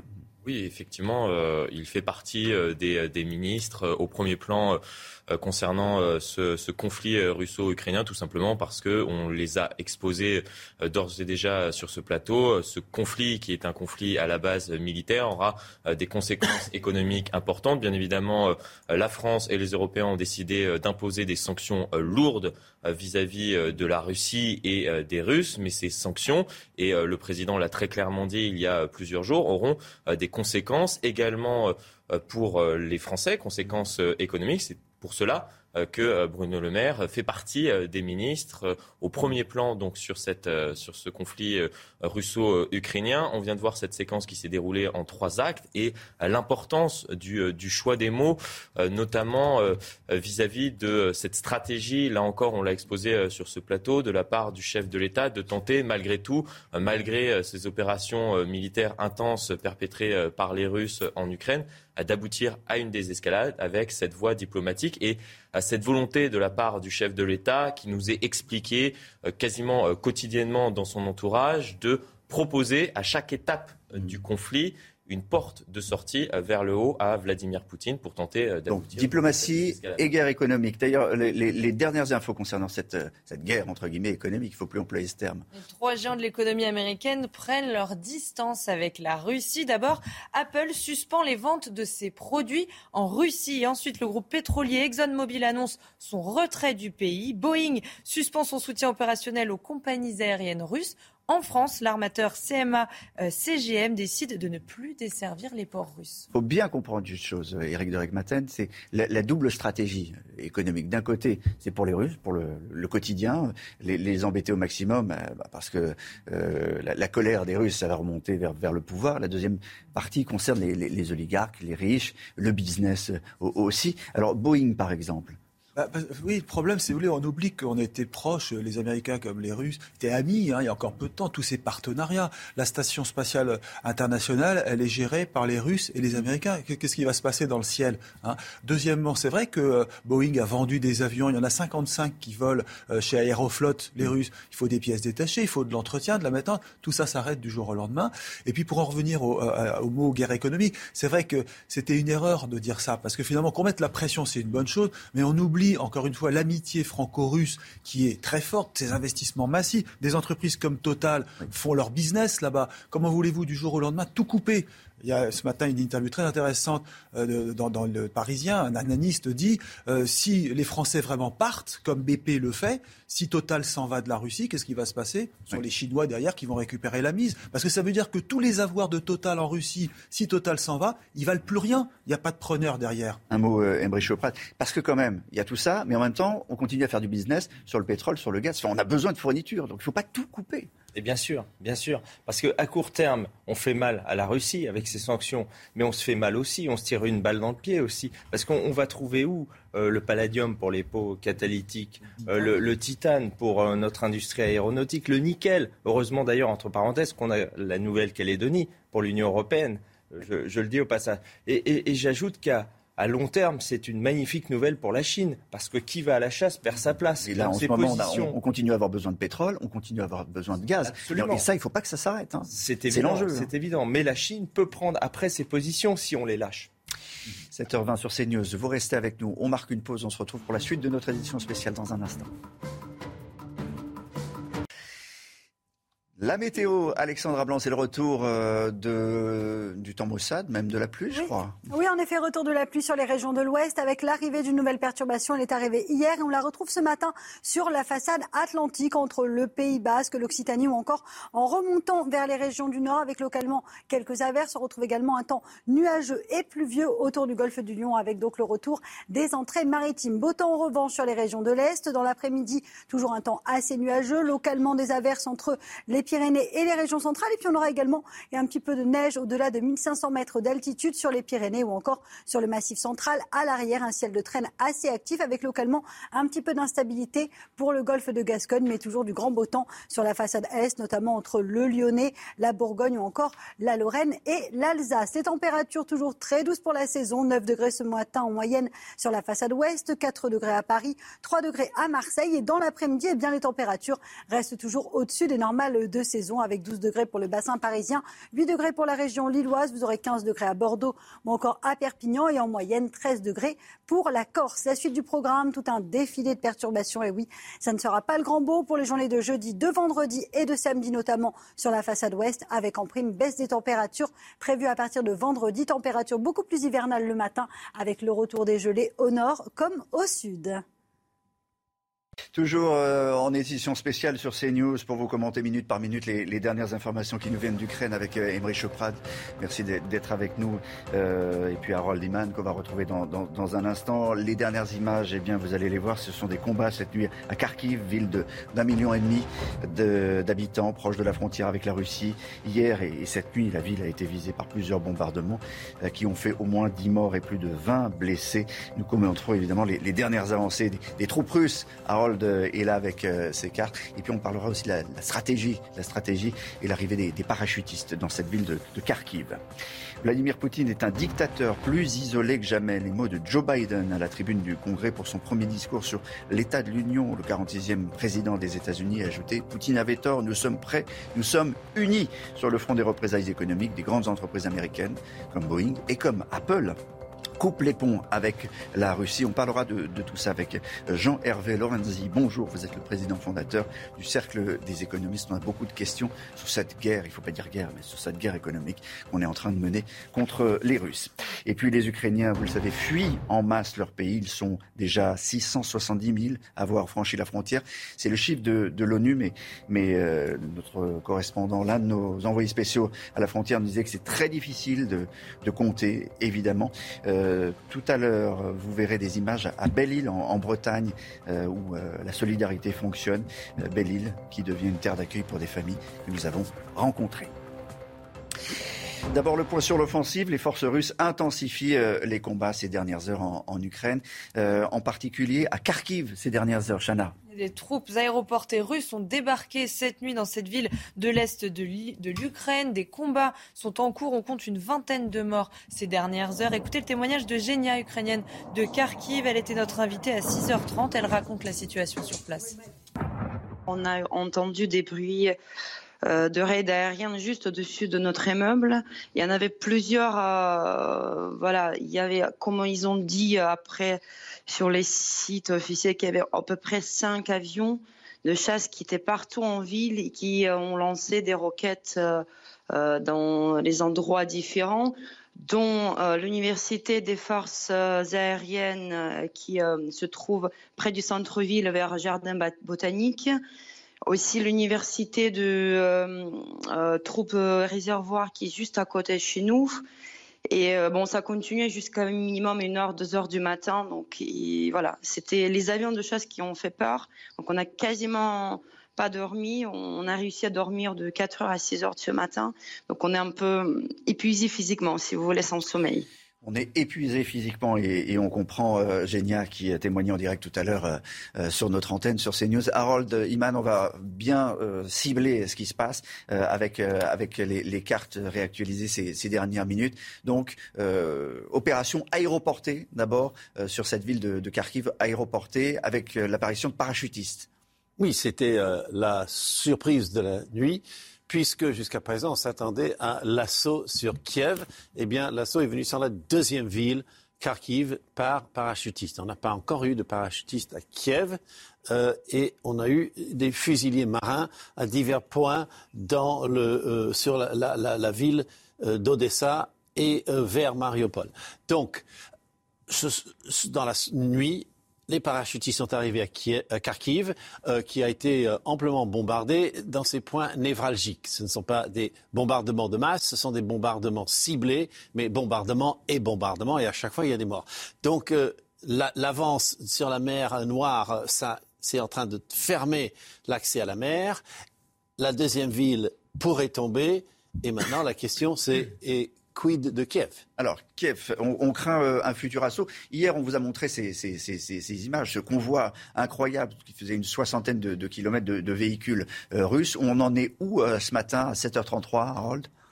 Alors, à Kiev, ça n'a pas bougé dans la nuit, à part le fait que l'on bombarde. Il n'y a pas encore de combat de Russes, sauf peut-être dans les alentours. Et l'armée russe a réussi à descendre de la frontière euh, biélorusse pour toucher la ville ici, et puis ils sont présents dans ces zones. Mais on ne sait pas précisément où ils sont fixés. Ils bougent. Ils ont une colonne gigantesque qui a été aperçue ici de, centaines de, véhicules, mais on, on en a perdu la trace. Et voilà qu'hier, ils ont bombardé la tour de la télévision. Et euh, là, euh, ça a euh, interrompu, bien sûr, les émissions pendant un certain temps, mais pas vraiment beaucoup. La télévision a repris. Donc on s'attend à un assaut. Les forces, les milices populaires sont un peu partout avec leur, leur armement léger.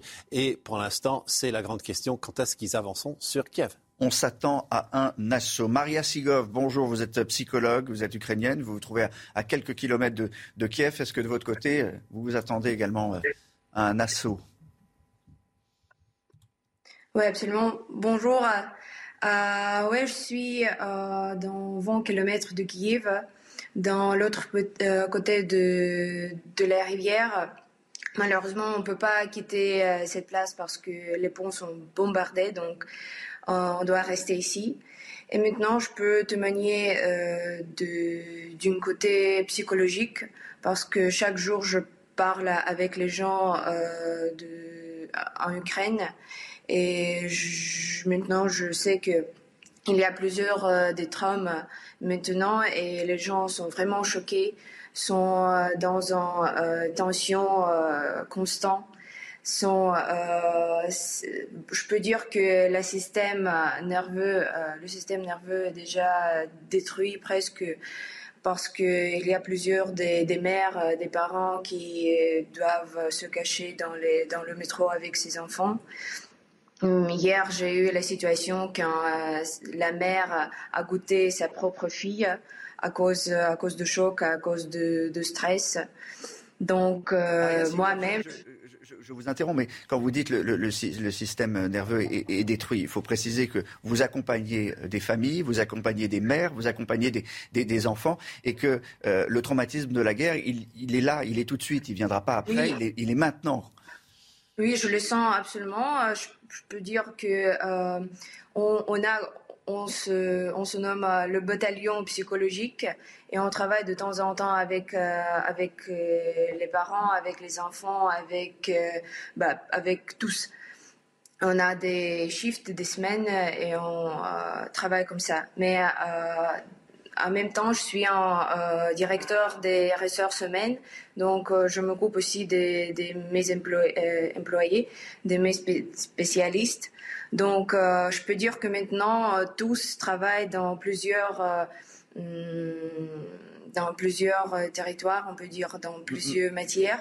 Maria Sigov, pardonnez-moi, mais ce matin, on voit bien, il y a une avancée, il y a l'avancée russe, il y a l'avancée militaire. Est-ce que vous avez une crainte, vous, que dans quelques heures, d'ici quelques heures, eh bien Kiev et puis l'endroit où vous vous trouvez, à quelques kilomètres de, Kiev, soit, soit entouré de, de militaires russes, si ce n'est pas déjà le cas? Euh, je peux dire qu'on n'a pas plus de, place pour Ukraine. Pour, euh, on, se, on se mobilise et je peux dire que moi-même, je suis prête. Je suis prête à, n'importe quoi. Et je pense que euh, c'est la meilleure chose parce que comme ça, je peux, je peux acter, je peux faire quelque chose.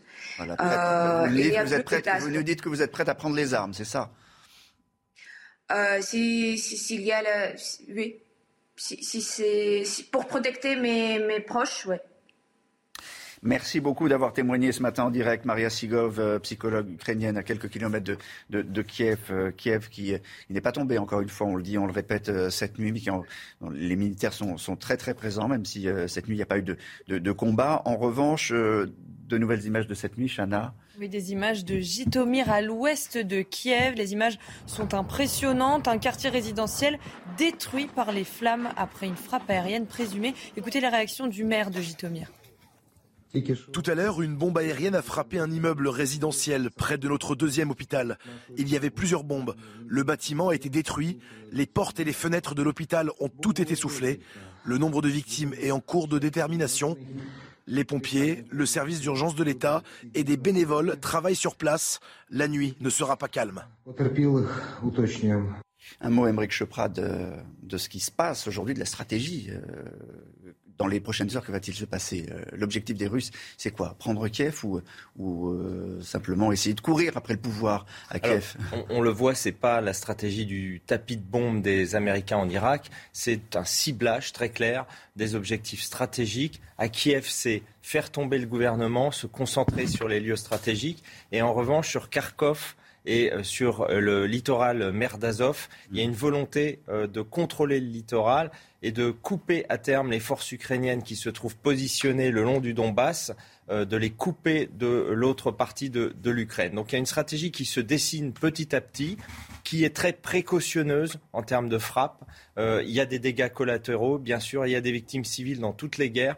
Mais très franchement, pour l'instant, c'est extrêmement limité. On voit bien que les Russes prennent leur temps et avance prudemment. Dans la guerre des mots, parce qu'elle existe aussi, euh, euh, eh bien, il faut entendre ce qu'a dit cette nuit Joe Biden devant le, Congrès américain. On va écouter le chef de l'État, le président, le 46e président des États-Unis, qui se prononçait pour la première fois euh, devant le Congrès pour son habituel discours sur l'état de l'Union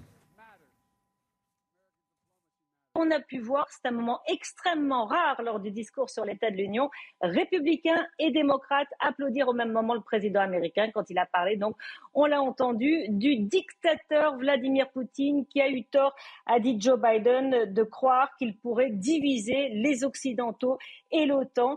Euh, il a promis de faire payer le prix fort Vladimir Poutine. Alors, il n'a pas fait de grandes annonces, pas de nouveautés vraiment dans, en matière de sanctions, si ce n'est qu'il a annoncé la fermeture de l'espace aérien américain aux avions russes. Et ça, c'est une avancée importante, euh, puisque Joe Biden a longtemps hésité par peur de la confrontation euh, directe avec la Russie, puisque euh, théoriquement, l'armée américaine pourra tirer sur des avions russes. Donc, évidemment, l'Ukraine était présente. Mais ce qui est un petit peu surpris, c'est qu'en fait, il ne s'est pas étendu sur l'Ukraine. C'est vrai que traditionnellement, le discours sur l'état de l'Union, hein, c'est un discours de politique intérieure, euh, mais il n'a consacré que dix minutes euh, sur une heure de discours. Tout le reste était pris sur l'économie euh, liée à la sortie de crise, à la sortie de la crise sanitaire, de la pandémie de Covid. D'ailleurs, c'était la première soirée dans le Congrès où on n'avait plus de masques. Hein. on lève les mesures sanitaires ici aux États-Unis. Donc, Joe Biden a notamment promis de lutter contre l'inflation et de produire plus aux États-Unis pour euh, limiter euh, tous les, problèmes d'approvisionnement.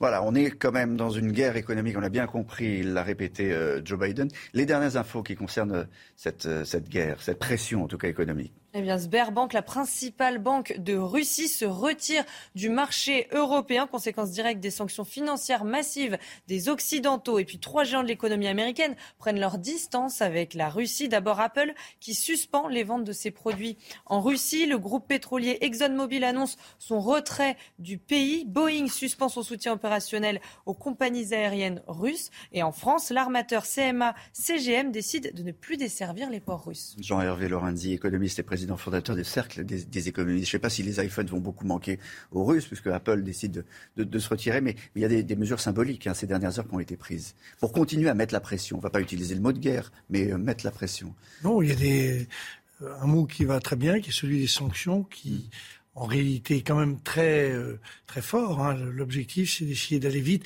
Je pense que tout le monde a en tête l'idée que tout ceci ne peut pas durer éternellement. C'est que ça doit correspondre, j'imagine, à la stratégie euh, des uns et des autres.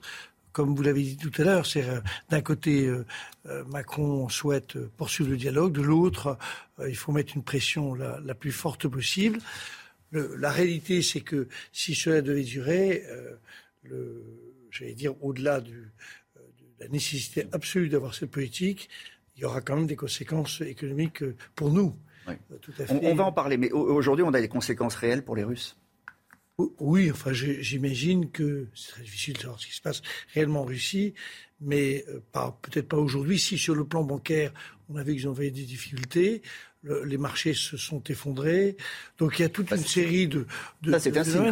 Quand les, marchés s'effondrent, ça veut dire que le rouble s'effondre. Et aujourd'hui, on paye beaucoup plus cher en Russie. Hein, euh, très clairement, les moscovites payent plus cher des produits qui, euh, qui il y a quelques jours, euh, coûtaient cinq fois ou six fois moins cher. Oui, il y a une, espèce d'explosion de l'inflation qui euh, est en fait de l'ordre de plusieurs dizaines de pourcents. Donc euh, on est sur un, sujet qui va euh, réellement modifier très profondément la, vie économique des, Russes. On parle, du, on, parle d'une baisse de 10 à 30 de l'activité économique. Oui, c'est évident qu'à court terme, l'économie russe est frappée. En fait, la Russie est débranchée de la mondialisation occidentale. Mais en même temps, on la branche on pousse la Russie à, être branchée sur la mondialisation chinoise, ce qui n'est pas du tout notre intérêt à moyen terme et à, long terme. Et j'ajouterais qu'on n'en a pas parlé, le marché des actions euh, des groupes russes, c'est 1400 milliards de dollars. Les Russes sont en train de récupérer leurs actions qui vont être rachetées à très bas prix par leurs propres entreprises. Nos entreprises françaises, comment elles, se retrouvent au, milieu de tout ça? Parce que, euh, on, disait tout à l'heure, Auchan est très présent avec des milliers d'emplois et des chiffres d'affaires très très importants, plus de 3 milliards. Il y a Renault, il y a évidemment euh, Engie, il y a Total. Il y a, en numéro un Total, puisque pas loin de 20%, je crois que c'est 17 ou 18% du, de la, production pétrolière et gazière de Total est issue euh, des champs, des activités en Russie. Donc je veux dire, tout le monde va essayer de, de passer cette période en étant très ferme sur les principes et puis, comme toujours, j'imagine assez habile sur la réalité. Même chose pour euh, l'approvisionnement en gaz allemand. Je n'imagine pas qu'il a cessé, je n'y crois pas un instant. Alors, n'a pas été coupé. Hein. non, donc, pour le gaz. Dans le Nord Stream Ça, c'est important de le dire. Hein. C'est-à-dire que SWIFT a été euh, coupé pour euh, un certain nombre d'opérations bancaires, mais pour euh, le gaz, pour le pétrole, on continue d'avoir, des échanges. Cela dit, euh, euh, Bruno Le Maire, encore une fois, a convoqué le patron Total. Il y a un problème de principe à travailler avec des entreprises proches du pouvoir russe. c'est ce qu'il a, il dit au, patron Total. Donc en fait, qu'est-ce qui va se passer dans les prochaines heures? Soit on interdit totalement à Total d'être en Russie et tout le monde est rapatrié, soit on continue et on fait des déclarations de principe, c'est ce que nous dites. Moi, je pense que ce qui est en train de se passer est quand même dans l'esprit des uns et des autres l'idée que euh, si ça devait durer très longtemps, ce qu'a dit euh, M. Macron il y a quelques jours, à ce moment-là, on rentre dans une logique tout à fait différente. Mais tout le monde doit, penser que c'est une affaire qui peut durer quelques semaines, quelques mois, qu'on va mettre à genoux d'une manière ou d'une autre Poutine, qu'il va y avoir une négociation, et tout le monde va s'arranger dans les, semaines qui viennent pour trouver des solutions qui sont des solutions, euh, j'allais dire, pas définitives.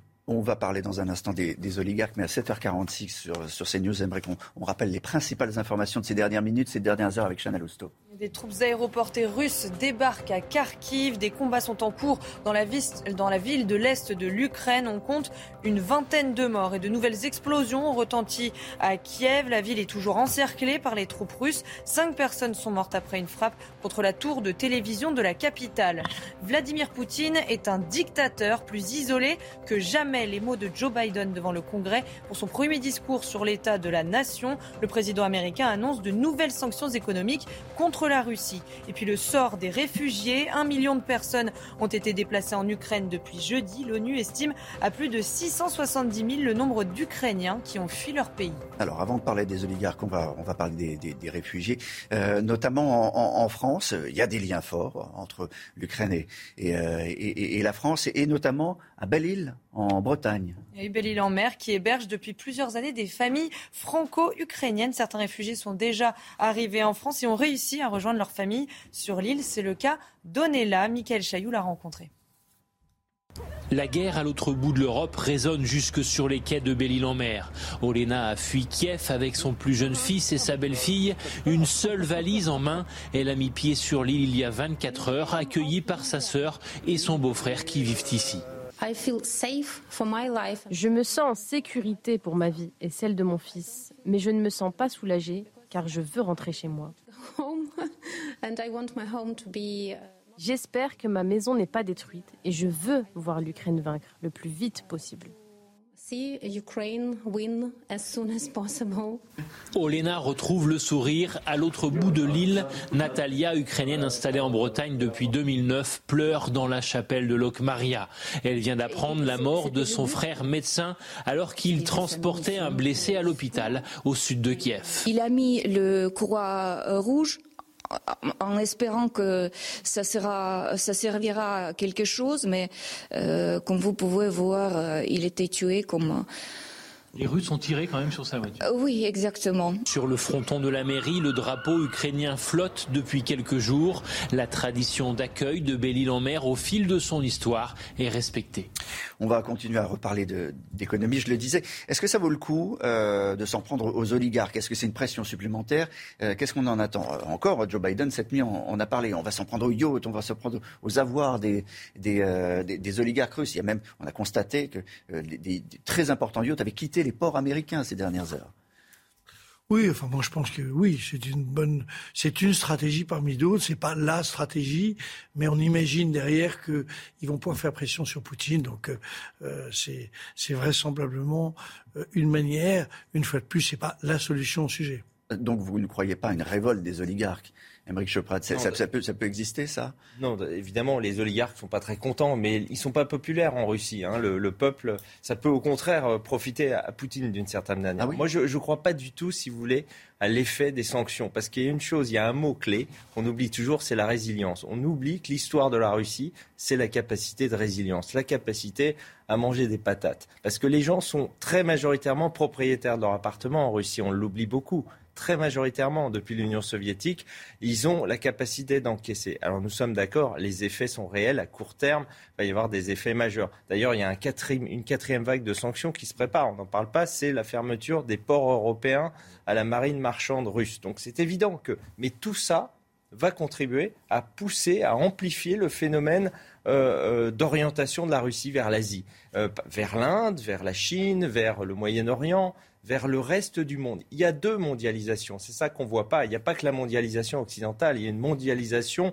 nouvelle des pays émergents. Lorenzi, euh, les conséquences pour nous, quelles vont-elles être? Elles sont euh, d'abord totalement imprévisibles. Mmh. Ceux qui savent ce qui va se passer dans les six mois sont euh, bien malins, ils méritent des prix Nobel d'économie. Mais on sait qu'il y a des matières premières. simplement, je pense simplement que, à l'évidence, on va avoir une hausse des prix. Ce qui ne veut pas dire inflation, ça ne veut pas dire que le processus mmh. inflationniste va avoir lieu, une hausse des prix, et ça veut dire très clairement que le quoi qu'il en coûte va se poursuivre. Quoi qu'il en coûte, politique qui va nous permettre d'aider les, entreprises qui euh, et, et les ménages, parce que le, quand vous voyez bien le, l'impact que ceci peut avoir sur des ménages à revenus modestes, sur notamment la hausse des prix du, pétrole, mais il y a quand même beaucoup d'impact en, termes de, des importations sur des produits comme le blé, le, toute une série de, produits, et donc le blé, mais aussi le bois, mais aussi l'acier, mais aussi le titane. Évidemment, ceci se traduit par euh, une réaction habile de la part du gouvernement français consistera à maintenir, et en Europe d'ailleurs, même chose, quoi qu'il en coûte. Voilà, la diplomatie de l'économie, c'est très important et c'est très intéressant. On va en reparler dans, un instant, vous restez avec nous. Euh, dans un instant, suite de cette édition euh, spéciale, euh, je voulais vous préciser également qu'à 8h15, l'invité de Laurence Ferrari sera Vladimir Fedorovski, qui connaît très très bien la Russie, qui est un ancien diplomate. Des conditions météo qui se dégradent en cette journée de mercredi avec l'arrivée d'une nouvelle perturbation. Elle est arrivée hier, on la retrouve ce matin sur la façade ouest, principalement entre le Pays Basque, l'Occitanie ou encore en remontant euh, vers le nord-est et en passant également par la Normandie ou encore la Bretagne où vous avez de la pluie actuellement. En revanche, plus vous irez vers l'est, plus vous aurez du grand beau temps. Et puis petite nouveauté également, retour de quelques entrées maritimes et de quelques averses avec un temps bien brumeux, bien chargé autour du golfe du Lion. Dans l'après-midi, la perturbation progresse. On la retrouvera entre les régions le nord-ouest. Et puis à l'arrière, on a ce qu'on appelle en météo un ciel de traîne avec une alternance de nuages, d'éclaircies et d'averses avec même quelques petits orages attendus pour le golfe de Gascogne. On aura également de la neige au-delà de 1500 mètres d'altitude sur les Pyrénées ou encore sur le massif central. Les températures toujours très très douces pour la saison grâce à la perturbation. 9 degrés en moyenne euh, pour La Rochelle ou encore pour le Pays Basque. Vous aurez en moyenne 4 degrés à Paris ou encore 3 degrés à Marseille. Et dans l'après-midi, on reste bien sûr au-dessus des normales de saison. C'est toujours très doux pour la saison. 12 à Paris, en moyenne 8 degrés euh, pour le nord du pays. Vous aurez 15 degrés pour Bordeaux ou encore à Perpignan et localement 14 degrés du côté de Lyon où le temps restera globalement assez beau. La suite du programme, conditions météo assez mitigées pour les journées de jeudi, de vendredi et de samedi avec l'arrivée d'une nouvelle perturbation et une petite baisse des températures, notamment le matin.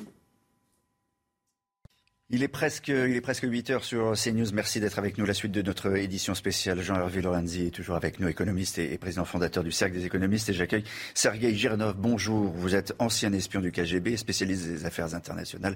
Évidemment, capable de nous dire presque ce qui se passe à l'intérieur de la tête de Vladimir Poutine, quasiment. Euh, un tout petit peu, oui. bon, bon on, va euh, plus sérieusement, on va euh, vous donner toutes les dernières informations, minute par minute, celles qu'on a prises sur l'avancée de la Russie en, Ukraine. D'abord, les forces russes ont intensifié leur, leur offensive, notamment à, Kharkiv. Les aéroports russes ont débarqué cette nuit dans la ville de l'Est de l'Ukraine. Des combats sont en cours. On compte une vingtaine de morts ces dernières heures. Et puis, euh, à, Kiev. Alors euh, la situation euh, n'a pas beaucoup bougé, Sergei ces, ces dernières heures, mais on a l'impression que la ville va être encerclée. Bah, de toute façon, on sait que les Russes bombardent les villes la nuit. actuellement, nous avons de plus en plus de mal à communiquer avec les, avec les gens qui sont au Kiev. Heureusement, il reste encore le téléphone, Skype, euh, les réseaux, mais j'ai déjà la moitié de mes contacts qui euh, ne répondent plus. Euh, donc voilà, on, va voir avec, avec l'avancée du temps. Mais les Russes, en fait, ne progressaient pas énormément sur Kiev, ne progressaient pas, et on n'arrive pas à comprendre pourquoi. En fait, militairement, on peut dire que peut-être ils n'ont pas de, de derrière, en fait, d'approvisionnement qui, et ça se trouve que cette colonne de 70 km dont on a parlé toute la journée hier ou euh, avant-hier, euh, tout simplement n'a pas de fuel pour, pour avancer. Où est, parce que qu'est-ce qu'ils attendent? En tout cas, euh, cette nuit, on le disait à Kharkiv, il y a, eu des, euh, euh, des, parachutistes hein, qui ont été, qui ont été envoyés. Nous, on va s'intéresser à ce qui se passe à, Kiev avec Dmitro. Bonjour Dmitro, vous êtes professeur de, traduction littéraire à, Kiev. vous êtes également écrivain. Qu'est-ce que vous avez vu et entendu, vous, ces dernières minutes, ces dernières heures? Oui, bonjour. bien évidemment, vous avez raison de souligner que Kiev et quand même, euh, on ne voit pas de progression euh, dans cette direction. Euh, évidemment, les bombardements de Bilatserkva, de Jitomir, qui sont à 80 km de Kiev la nuit, ont eu lieu et ont fait des, ravages, évidemment. mais, comme, comme, vous avez raison de souligner, Kiev est quand même protégé par le système de, de protection anti-aérien. Et d'autre part, euh, bien évidemment, nous voyons que la résistance euh, à Kiev est quand même très importante. Le, rassemblement de, toute euh, la population qui essaie de, se préparer à l'assaut, mais évidemment, je ne parlerai pas d'encerclement, ce n'est pas l'idée que nous avons aujourd'hui. Donc, ce n'est pas l'idée d'un encerclement. Non, pour l'instant, nous savons que. Euh, c'est Kiev, c'est symbolique quand même. Kiev, c'est le pouvoir. Il y, a beaucoup de choses symboliques qui, se, qui ne se passent pas à Kiev, mm. euh, parce que en fait, la progression des Russes, c'est par le nord-ouest et nord-est. donc il n'y a pas d'encerclement, il n'y a pas de troupes au sud de, de Kiev. Et puis on s'attendait tous militairement que la première cible sur Kiev, ce sera le palais présidentiel de président Zelensky. Pour le moment, il n'y a, a, eu aucun effet par rapport à ça enfin touchons du bois, euh, mais euh, au niveau symbolique, on ne comprend pas encore euh, ce que les Russes veulent faire par rapport à Kiev. Métro, comment vous êtes informé, comment vous vivez, vous qui êtes à, Kiev? Mais heureusement, nous avons tout, tout, le confort moderne, électricité, chauffage central, eau et Internet, bien évidemment. Donc nous sommes au courant de, des informations. le, disons, l'attaque qui a été faite hier contre la tour de télévision et de la radio, euh, elle n'a pas coupé pour autant les chaînes télévisées. Euh, pour un certain moment, il y avait un blocage, mais ça s'est redémarré très vite. Euh, par contre, évidemment, c'est aussi un crime terrible parce que bon, les, bombardements est tombé sur le sanctuaire de Babillard et on, a même entendu l'Église gréco-catholique d'Ukraine qui a annoncé certain, une possibilité de bombarder la cathédrale Sainte-Sophie, classée au patrimoine mondial de l'UNESCO du XIe siècle, ce qui est quand même euh, une barbarie, mais nous pouvons y attendre parce que nous voyons déjà des musées qui flambent et autre chose. Donc, vraiment, euh, ces activités-là qui sont pour des qui, qui vont qui sont déplorables. Merci, merci pour votre témoignage, Dmitro. Ils sont d'un calme à chaque fois qu'on on, les a au téléphone ou en Skype. Ils sont d'un calme. Je voulais dire juste une chose, peut-être sur sur le sur l'électricité. L'Ukraine a demandé à se débrancher du réseau des Russes, surtout à se brancher sur le, sur le réseau des, Européens. Est-ce que ça, c'est une possibilité qui est envisageable? Va pas être très simple. Moi, je ne suis pas spécialiste de ça, mais j'imagine que c'est difficile. Cela dit, évidemment, euh, l'idée est par tous les moyens de, de se renforcer euh, sur l'aspect économique euh, en essayant d'avoir un soutien européen massif. Et l'approvisionnement en électricité en est sûrement un. Donc, euh, mais je ne sais pas si c'est possible ou non. Je sais pas Je ne sais pas. Euh, à, votre avis, euh, on fait assez pour aider l'économie ukrainienne aujourd'hui dans cette, période de crise Parce qu'on a parlé des armes, etc. Mais est-ce que économiquement, les, gestes sont suffisants? Est-ce qu'on apporte de l'argent? Est-ce qu'on apporte de... Oui, on, apporte, de l'argent. Mais est-ce qu'on les soutient suffisamment? Vraisemblablement non. Euh, si tout dépend si on se situe dans une perspective où les guerres durent pendant deux ans ou si on se dit qu'il y aura une négociation dans les semaines qui viennent. Moi, je crois plutôt à cette hypothèse-là. Et dans ce cadre-là, il faut mettre un paquet pour être dans la meilleure situation possible où je, en, la négociation qui aura lieu. Les mots sont importants. Vladimir Poutine est un dictateur plus isolé que jamais. Euh, Chana, ça, ce sont les mots de Joe Biden. Il était devant le Congrès américain cette nuit. Le président américain a confirmé également de nouvelles sanctions contre la Russie, notamment la fermeture de l'espace aérien des États-Unis à tous les vols russes. Gardez mots, hein, Sergei Janov. Euh, c'est euh, très important parce qu'on s'attendait que Joe Biden euh, parle uniquement de la, de la politique intérieure des États-Unis. En fait, l'opinion publique américaine s'intéresse énormément à l'Ukraine et ça, c'est une bonne nouvelle. C'était le premier discours à, sur l'état de la nation en tant que, en tant que président. sur une heure de discours, il a parlé dix minutes de l'Ukraine. Mais il a commencé. Mais c'est énorme. C'est énorme parce que d'habitude, les États-Unis ne s'intéressent absolument pas à la, la politique étrangère. C'est vrai, Florian. Oui, effectivement, c'est important et c'est intéressant de d'analyser euh, les euh, différents euh, discours des chefs d'État ou de gouvernement qui, en général, depuis maintenant plusieurs jours, débutent leur allocution ou leur discours par quelques mots sur la situation ukrainienne qui est au cœur de l'actualité. Et il a continué à parler des sanctions économiques, il a, il a appuyé là-dessus, vous l'avez écouté également, Joe Biden, et même des choses symboliques, sans prendre au, au yacht des, oligarques, par exemple. Il l'a répété, Joe Biden. Oui, c'est la stratégie, c'est, enfin tout le monde la connaît, c'est se dire que les oligarques pas contents vont finir, enfin, faire, faire pression sur Poutine. Moi, je pense que c'est une, il faut le faire de là à dire que c'est la solution, j'en sais rien. Vous ne croyez pas à la révolution des oligarques Vous ne croyez pas Moi, j'y crois. Moi, j'y crois. On a eu déjà cas non, de mais trois Oui, mais tout à l'heure, très habilement, euh, il avait été dit que peut-être ça peut, les, le peuple russe a horreur des oligarques, donc en réalité, ça peut créer des mécanismes ou des contre-mécanismes. c'est subtil, la politique. Donc, euh, mais il faut le faire, évidemment. Bon, euh, la politique, c'est subtil. Il y a la réalité du, du terrain. Il y, a la, il y, a la, réalité surtout des réfugiés. Ils sont nombreux sur les routes en ce moment. Il y a plus de 677 000 réfugiés ukrainiens ont quitté leur pays pour rejoindre les pays voisins. On rejoint tout de suite Antoine Estève et Stéphanie Rouquier à la frontière entre la Pologne et l'Ukraine. Côté polonais, Antoine, vous êtes dans un camp de réfugiés. Quelle est la situation ce matin? Eh bien écoutez, la situation c'est qu'on s'organise. Ça veut dire qu'ici, il y a énormément euh, d'humanitaires qui travaillent bien sûr, mais il y a aussi l'Europe entière qui se retrouve sur ces postes frontières. Là on est à quelques centaines de mètres de la frontière ukrainienne. Les bus arrivent toutes les 45 minutes avec de nouveaux réfugiés ukrainiens qui veulent passer en Union européenne. Et euh, la nouveauté c'est que l'Europe entière, je vous le disais, se met en place. Ça veut dire qu'il y a des voitures, des bus qui arrivent de partout en Europe. On a par exemple ce matin une dame là qui proposait quelques places dans une voiture pour aller à Berlin. Euh, des gens se sont se sont, sont venus s'approcher et ont décidé eh bien de partir sur Berlin. Euh, pas forcément avec des attaches d'ailleurs, mais euh, voyez ce qu'on entend en ce moment dans l'enceinte euh, qui se trouve juste à côté des, des militaires, des militaires polonais. Eh bien, ce sont des gens qui annoncent des voitures ou des autobus qui peuvent partir pour aller emmener des réfugiés un petit peu partout en Europe. On a vu notamment en Slovaquie, en Italie, en Espagne. Bref, tout le monde s'organise ici.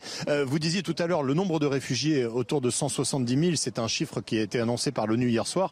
Ici, tout ce qu'on sait, c'est que c'est très compliqué de donner des chiffres, parce qu'il y a tous ceux que vous voyez ici qui sont les réfugiés officiels, entre guillemets, ces réfugiés qui ont eu leur contrôle de passeport au moment où ils ont passé la frontière, mais il y a aussi tous ceux qu'on ne voit pas, qui passent par la forêt, qui passent par les steppes qui se trouvent à quelques centaines de kilomètres d'ici, et eux passent eh bien, avec une simple paire de pinces coupe, découpe les, les, grillages dans la forêt ou dans les champs pour pouvoir passer et pour pouvoir rentrer en Pologne. Et ensuite, évidemment, ils marchent pendant très longtemps. Ils arrivent souvent ici en état euh, forcément d'hypothermie. Il y a beaucoup de gens ici qui souffrent du froid.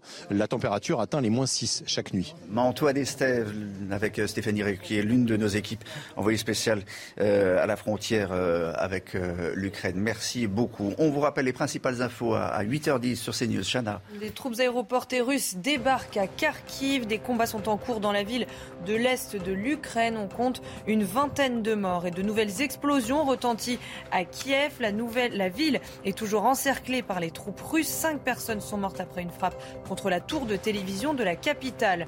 Vladimir Poutine est un dictateur plus isolé que jamais. Les mots de Joe Biden devant le Congrès pour son premier discours sur l'état de la nation. Le président américain annonce de nouvelles sanctions économiques contre la Russie. Et puis le sort des réfugiés. Un million de personnes ont été déplacées en Ukraine Ukraine depuis jeudi, l'ONU estime à plus de 670 000 le nombre d'Ukrainiens qui ont fui leur pays.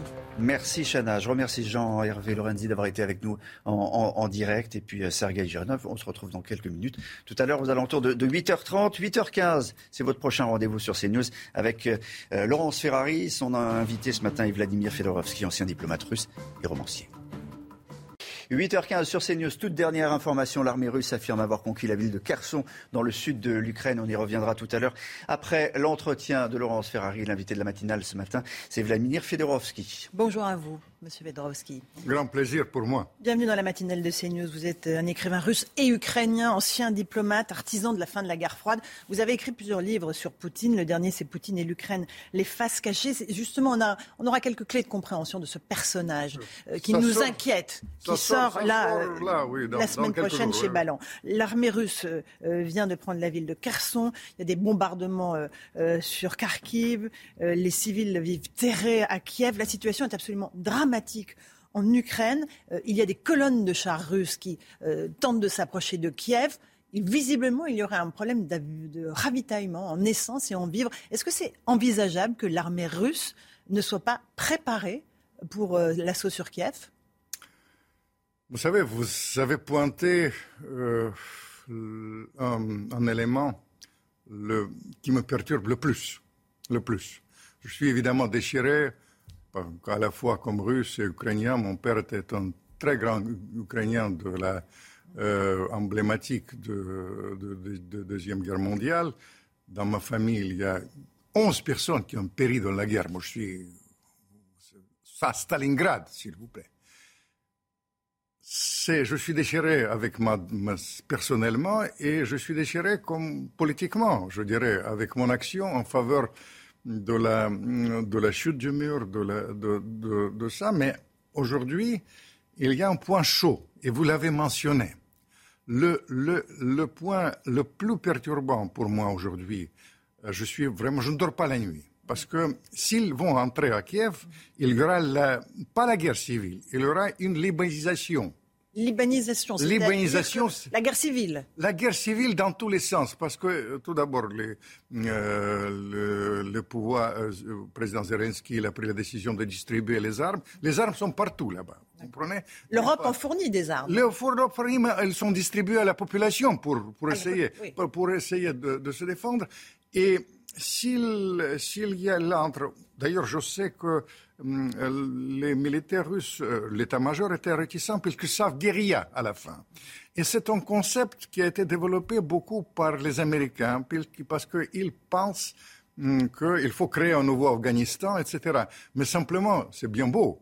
Mais vous imaginez bien les victimes. Même ma première pensée aujourd'hui, c'est la pensée aux gens qui seront tués. Est-ce que ce sera un carnage Carnage, évidemment. Et c'est pour ça que j'appelle vraiment solennellement, euh, au nom de, de 27 millions de morts de, ce pays dans la lutte contre nazis, au nom de miens qui ont été péris, au nom de, frères de Poutine, qui était, qui euh, pendant le blocus de, de, de Leningrad il faut se rencontrer immédiatement, immédiatement pour éviter ça, concrètement, le carnage vous avez utilisé le mot, il faut éviter les combats de rue et la libéralisation. Est-ce que l'armée russe n'était pas prête C'est ça la vraie question aujourd'hui. Il y a beaucoup de bombardements, évidemment, on voit bien pour affaiblir euh, les Ukrainiens. Est-ce que les, euh, on, ne comprend pas comment les, les colonnes de chars russes qui s'étirent sur des centaines de kilomètres peuvent être bloquées Est-ce qu'il y avait un problème d'impréparation ou est-ce que c'est de la tactique? Non, euh,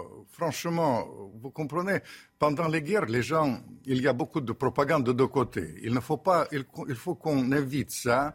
Euh, dans la réalité, euh, si vous connaissez, il y avait la doctrine de Gerasimov, c'est le chef d'état-major, et c'était annoncé, c'est-à-dire, dans la réalité, en gros, ils agissent selon leur plan le, problème, le problème là-dedans, là-dedans, ils ont, vous savez bien, dans, en l'espace d'une heure, ils ont anti les aéroports, les radars, tout, etc. Et après, ça avance, ça avance. Vous avez parlé de, de Kherson, il encercle. Mais simplement, en dehors de, de la tactique, de toutes ces choses-là, je vous dis le grand danger que s'ils passent, et j'espère qu'ils ne vont pas passer, d'où vient l'importance euh, de, des efforts de, de, président Macron quand il téléphone à Poutine. D'où vient l'importance de ces négociations qui se passeront aujourd'hui entre les Ukrainiens et les Russes, mais simplement, euh, je sais par mon expérience que les négociations entre les subalternes sont pas suffisantes. Et c'est pour cela, pour les Russes et pour les Ukrainiens, je, je vraiment, j'appelle à cette rencontre directe. Il faut parler directement. Entre qui et qui? Entre entre, entre Poutine et le, président Zelensky. C'est-à-dire, il faut. Et il y a la base même. Vous comprenez, dans les, dans les, dans les, les, choses, il y a deux éléments que je tiens à vous dire, comme, comme professionnel de négociation. Vous comprenez, ça c'est, il y a, Zelensky, il a parlé qu'il est prêt à accepter euh, le, la, statue neutre de mmh, l'Ukraine. Mmh. C'est les Russes, ils le désiraient. Poutine ne cesse pas de dire qu'il ne veut pas en aucun cas rester en Ukraine, occuper mm. l'Ukraine, etc., qu'il veut partir le plus rapidement possible. Vous comprenez Il y a des, éléments, mais simplement les éléments, euh, les appels, les, sanctions, toutes ces choses-là, c'est, euh, vous savez, c'est la diplomatie et c'est les positions. Moi, je vous parle avec mon cœur. Il ne faut pas c'est un très grand danger pour les Russes et pour les Ukrainiens. Et si vous voulez bien jusqu'au bout de choses, c'est un danger pour le monde. Pourquoi? Parce qu'on est entré dans le monde, hmm, dans ce livre, je parle un monde de tous les dangers. Tous les dangers. Le danger nucléaire y compris. Le danger nucléaire, vous avez, vous avez si, bien dit. Pourquoi le danger nucléaire? Parce que je crains que euh, les... Tout d'abord, euh, Poutine, c'est un psychorigide. Je raconte comment il fonctionne. C'est un enfant de la rue de, de, Leningrad autrefois. Il se bat jusqu'au bout. Il ne recule jamais. De l'autre côté, Biden, quand même, on, peut agir objectivement. Euh, pour donner, pour rappeler ma biographie, j'étais interprète de Brezhnev. Il me rappelle, avec la lenteur Brezhnev autrefois, il me rappelle un peu la lenteur Brezhnev. Ça, c'est côté psychologique, mais même en dehors de ça. Vous comprenez? Euh, J'ai analysé quand Poutine il a mis en alerte les, forces nucléaires. J'étais dit, alerte les forces nucléaires, c'est pourquoi? Et vous savez, j'étais absolument étonné.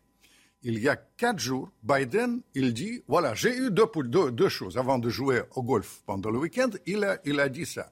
Il dit, je suis, j'ai un choix et j'ai, entre la guerre nucléaire, l'utilisation des armes nucléaires et les sanctions. J'ai choisi les sanctions. Les Occidentaux, il a dit qu'il a choisi les sanctions. Le militaire russe, il a dit qu'il est prêt à appuyer. Et quelques minutes plus tard, il a mis en alerte ça. Vous comprenez? Mais pourquoi je vous raconte ça? Parce que l'analyse, l'analyse de position, à mon sens erronée, je, absolument, je suis absolument persuadé que les Américains, j'ai parlé avec eux hier, tout à l'heure même, ils, disent, voilà, nous allons faire, les sanctions, ils vont donner résultat. Il y aura un complot contre Poutine, il sera viré. Vous n'y croyez pas ça Pas du tout. Les sanctions ne fonctionneront pas Non, je vais vous dire pourquoi. C'est un truc simple. Euh, vous comprenez, euh, les sous Helsin, les Russes vivaient dix fois, dix fois euh, moins bien que sous Poutine. Ils vont perdre la moitié, disons, leur pouvoir d'achat. Tout d'abord, la propagande, cette fois-ci des Russes, il dit que c'est l'Occident qui est fautif. Ça renforce Poutine, objectivement. et d'autre part, simplement, mais lisez mes livres, lisez Tolstoï. Les Russes, au moment de la... ils se sentent, quand ils sont attaqués, ils font bloc derrière le chef. C'est pour ça que les sondages confirment qu'ils font bloc plutôt avec, euh, entre eux. Mais en dehors de ça, je tiens à vous dire, et cette fois-ci pour ma présence d'ici simplement, je suis absolument certain qu'il y aura des répercussions majeures. Regardez la bourse. Il y aura le gaz dix fois plus cher. Il y aura peut-être le choc pétrolier. Mais surtout que les sanctions poussent définitivement la Russie du côté de la Chine vers la création d'un bloc, bloc contre bloc, le Poutine, il a renforcé l'OTAN, il a fait la cohésion. Il a ressuscité l'OTAN. Il a ressuscité. L'OTAN peut lui dire merci. Évidemment, évidemment, Macron, il a parlé euh, il y a encore quelques mois de, la, de, la, mort, mort, cérébrale, cérébrale, de, l'OTAN. Au lieu de ça, il a ressuscité. Mais vous avez, paradoxalement, euh, le, le résultat de la crise pour l'instant, c'est le Poutine, il est en hausse dans les sondages. En Russie. En Russie. C'est-à-dire, on a, et surtout qu'il y a une rupture, ce qui me perturbe aussi francophile que je suis, définitive à mon sens, entre la Russie euh, et l'Occident, entre les artistes russes. Qui sont paniqués, qui sont paniqués, qui sont, vous savez, Gergiev, Anul, toutes ces choses, toutes ces choses-là, quand on dit ça, rupture définitive. Et je dis, faites attention, j'ai l'expérience. Nous avons réussi la chute du communisme et la sortie du communisme parce qu'il y avait la détente. S'il y avait la tension comme ça, jamais de la vie. Si vous voulez, comme disent les Russes, le transfert du pouvoir de Poutine, c'est tout le contraire qu'il faut dire. Ce ne sera pas un modéré qui arrivera au pouvoir après Poutine? Pas du tout, pas du tout après Poutine. Mais simplement, moi, je, je sais qu'en Russie, il y a tradition démocratique. Vous avez raison. Tous les sondages le disent, les dernières élections si législatives le disent que c'est néo-stalinien. Il y aura euh, les néo-staliniens qui représentent une alternative. Mais en Russie, il y a aussi les démocrates, il y a les artistes. Euh, il y a un grand ministre des Affaires étrangères que vous avez reçu récemment ici, euh, Hubert Védrine, et je partage complètement son avis. Il dit qu'il ne faut pas se couper des Russes, de la civilisation russe, des artistes russes, de Gergiev tellement important. Euh, la réaction de Dimitri Medvedev, ancien Premier ministre de Poutine, a été très euh, violente après euh, Bruno Le Maire qui a dit nous allons provoquer l'effondrement de l'économie russe. Il dit faites attention à vos discours, messieurs. N'oubliez pas que les guerres économiques dans l'histoire de l'humanité se sont souvent transformées en guerres réelles. Est-ce que nous sommes dans un risque de guerre entre la Russie et l'Europe, l'Union européenne et les États-Unis. Est-ce que le fait de livrer des armes, nous, euh, ne fait pas déjà de nous des co-belligérants? Euh, c'est une évidence. Jamais dans ma vie, jamais dans ma vie euh, diplomatique, j'étais si angoissé comme aujourd'hui. Je vous dis, on vit tout d'abord l'absence des mots justes. Parce que je vous signale que Bruno Le Maire, il a parlé de la guerre économique. De la guerre économique. Heureusement qu'il y a l'Élysée qui, d'après mes informations, a corrigé le tir. Mais guerre économique, ça, ça en dit long. Mais hum, vous avez raison de souligner ce danger guerrier. Et parce que, en dehors de, du fait que tous les ponts sont coupés, heureusement, en dehors de Macron, je salue son courage quand il prend le téléphone. Et dans ce contexte de l'hystérie totale, il téléphone, il parle avec Poutine une, heure et demie. Mais le danger existe. Le danger de drapage guerrier. Et c'est pour ça, vous savez, il faut être, il faut être honnête. Trois choix maintenant. Soit la guerre, la guerre mondiale, ce qui est possible. Soit les sanctions économiques. Moi, à titre personnel, je suis plus sceptique parce que je sais qu'il y a même des Russes qui disent qu'il faut que les sanctions, parce que ça va, ce sera les mesures protectionnistes. Ils disent, regardez l'Italie autrefois, ça a contribué au développement de l'industrie, regardez l'Afrique du Sud, etc. Ça, peut servir les Russes. Ça peut évidemment. Mais il y a même les gens pro-occidentaux qui disent ça. Mais les sanctions, je suis sceptique. Alors, qu'est-ce qu'il nous La reste troisième option, c'est quoi La troisième option, elle est symbolisée. Pour, c'est pour ça que je suis passionnément, vraiment passionnément, je, soutiens la, la démarche de Macron. La fermeté d'un côté qu'il affiche, et d'autre côté, un long, son terme, une longue route vers la désescalade. Parce que concrètement, nous avons parlé de ce danger immense pour cette ville de Kiev, concrètement dans l'immédiat. Mais en dehors de ça, je pense qu'il faut se mettre dans les perspectives. Si on crée ce bloc c'est-à-dire c'est en train de, se renforcer. La Chine, la Russie, l'Iran avec ce problème de la bombe atomique. Ces jours-ci, on ne parle pas assez. C'est décisif aussi pour, le deal, pour les perspectives d'arrangement à propos de la bombe atomique. Dans ce cas-là, le monde sera encore plus dangereux. Dangereux concrètement parce qu'il y aura dix fois plus les prix de la du, gaz pour notre bourse, mais dangereux pour nos enfants. Je pense surtout, à pour être franc, à mes petits-enfants. Vous comprenez quand je... Concrètement, euh, Poutine veut faire quoi là? Il veut faire tomber Kiev, il veut faire tomber Zelensky? Il ne le respecte pas, le président ukrainien? Il le considère comment? Alors qu'il est devenu un héros national, mondial? Vous savez, Poutine, il pense que euh, c'est un acteur qui, euh, qui, n'a pas tenu ses promesses. Il était élu avec le message de la paix. Il fait, il fait la guerre. Mais je vais vous dire, un vieux négociateur, oublions oublions les postures de la propagande. Le moment est si grave qu'il y a la base, je dis ça aux Russes et aux Ukrainiens, en pensant à ces gens-là qui peuvent être tués, il y a la base de négociation. Et je pense que euh, la France, la diplomatie française, joue un rôle parce que le fait que l'Élysée, hier, elle a corrigé le tir à propos de cette déclaration euh, de, Bruno de, Bruno Le Maire, je tiens à vous dire, finalement, ça me reconforte que la France peut jouer un rôle. Vous comprenez euh, le concept des Américains que j'ai eu tout à l'heure, ils me disent l'Afghanistan qui va durer, il y aura beaucoup de morts, etc. Ça me rappelle cette phrase, hélas, à votre chaîne, qui est un ambassadeur euh, français, il a dit que euh, l'OTAN va mener la guerre jusqu'au dernier Ukrainien. Et vous savez, cette phrase, ça m'a perturbé, ça m'a blessé. Pensons aux choses immédiates Pensons aux gens qui sont victimes. Je regarde l'émotion française. Je tiens à vous dire, vous savez, je vais vous dire, je tiens à saluer d'ailleurs la France que j'aime. Et la solidarité. La solidarité qui est, qui est là, qui est formidable. Mais diplomatiquement, dans ces moments difficiles, il faut être lucide et il faut trouver, ce, il faut agir en faveur de, de, de, cette, de la, de, la désescalade, le, mot de Macron. Oui. Vladimir Fedorovski, Poutine et l'Ukraine, les faces cachées aux éditions Ballon, ça sort dans quelques jours. Merci d'être venu ce matin. Tout de suite, l'édition spéciale continue avec Olivier Benkemoun sur CNews. Suite effectivement de cette euh, édition spéciale, voici les dernières images que nous avons euh, reçues de, Kharkiv. Il semble que ce soit l'un des commissariats de, la ville qui, était, qui est en feu, qui a été euh, pris pour cible ces, dernières heures. Je parle sous votre contrôle. Sergei Girnov, ancien espion du KGB, spécialiste des, affaires internationales. Ça, c'est les premières images de jour après une nuit où il y a eu à nouveau des, des, bombardements, une nuit où il y a eu surtout des troupes qui ont été russes qui ont été aéroportées sur place. Oui, c'est ce que c'est l'information qu'on vient d'entendre. Euh, euh, il y a quelque chose de, très important que M. Fedorovski a dit sur votre antenne. Euh, ces images-là, les dernières images de cette sorte-là, c'est les images pendant la Deuxième Guerre mondiale. Et je crois que pour les Russes actuellement, pour l'ancienne génération qui soutient Poutine, qui fait bloc derrière Poutine, ça va faire une référence terrible pour Poutine.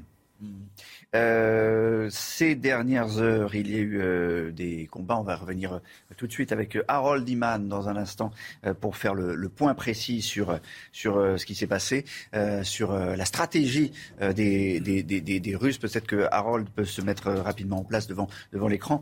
Harold minute par minute, heure par heure. On suit ce qui se passe donc en, Ukraine euh, à l'heure où on parle, 8h33. Où, en est-on de l'avancée des, Russes? Quels ont été les derniers objectifs? Alors à part Kharkiv, qui était la grande surprise de la nuit, ici, cette, euh, la ville de Kharkiv, on, a la situation à Kiev. À Kiev, le bombardement a eu lieu hier sur Kiev TV, euh, mais grosso modo, il n'y a pas eu l'assaut terrestre sur Kiev. Et il y a eu le parachutage sur Kharkiv. Ça, c'est la surprise. Donc, les parachutistes sont en train de circuler dans la ville et rencontrer la résistance. On a très peu d'éléments pour l'instant sur la nature exacte des combats. Il faut savoir que toute l'Ukraine subit des bombardements euh, ciblés, on disait chirurgicaux dans le temps, euh, qui tuent toujours, mais pas en très grand nombre. Ce ne sont pas des tapis de bombes.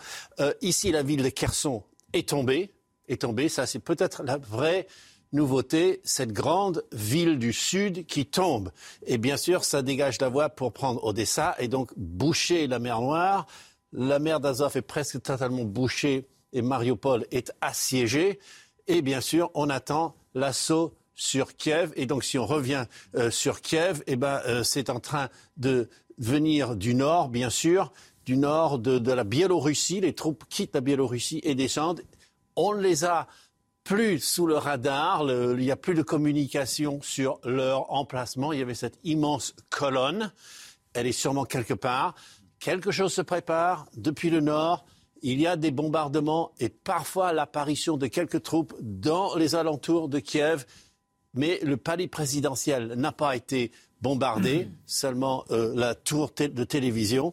On s'attend sans doute à une phase suivante. Euh, Sergei Zhernov, euh, la stratégie précise aujourd'hui euh, en fait, on, ne connaît pas la stratégie euh, précise euh, et il faudra peut-être préciser que Poutine ne l'a pas préparé cette guerre convenablement.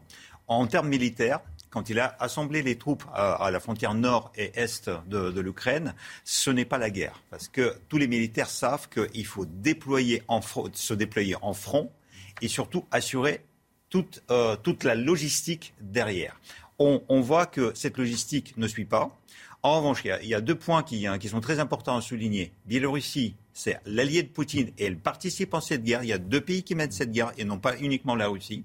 Et deuxième chose, Poutine s'attendait à ce que la ville de Kharkiv, qui était déclarée comme russophone, euh, très proche de, Poutine, euh, ne résiste absolument pas. Et en fait, c'est pas ce qui se passe. Et c'est pour ça d'ailleurs qu'il y a ce, parachutage, euh, justement pour venir à bout de cette ville de Kharkiv. Et à mon avis, avant que Kharkiv ne tombe, Kiev ne sera pas attaqué. Comment vit-on euh, cet assaut russe On va tout de suite appeler Antonina. Bonjour Antonina, vous êtes ukrainienne, vous êtes originaire de, Kiev et vous vous êtes réfugiée à environ 130 km au, sud de, la ville. Ces dernières heures ont été comment pour vous? Ah, donc, tout d'abord, je veux vous remercier de votre compassion. Ah non, je, je voudrais bien dire à nos problèmes, à notre catastrophe.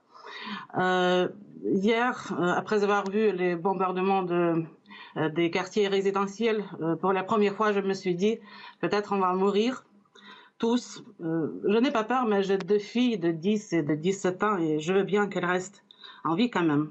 Et si Poutine bombarde Kharkiv, la, ville, qui est à 90% russophone, dont les habitants, la majorité des habitants ont des relations de parenté avec les habitants de la Russie, à quoi nous devons nous attendre. Euh, mais euh, je veux dire que j'ai téléphoné à mon amie de, Kharkiv. elle était toujours pro-russe. Elle implorait l'Union soviétique. Elle voulait créer une union avec la Russie. cette attitude de, fraternité envers les Russes, elle, est remplacée par la haine.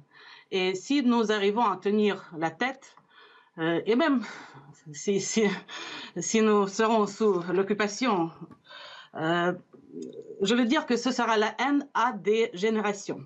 Donc je suis à 130 km de Kiev.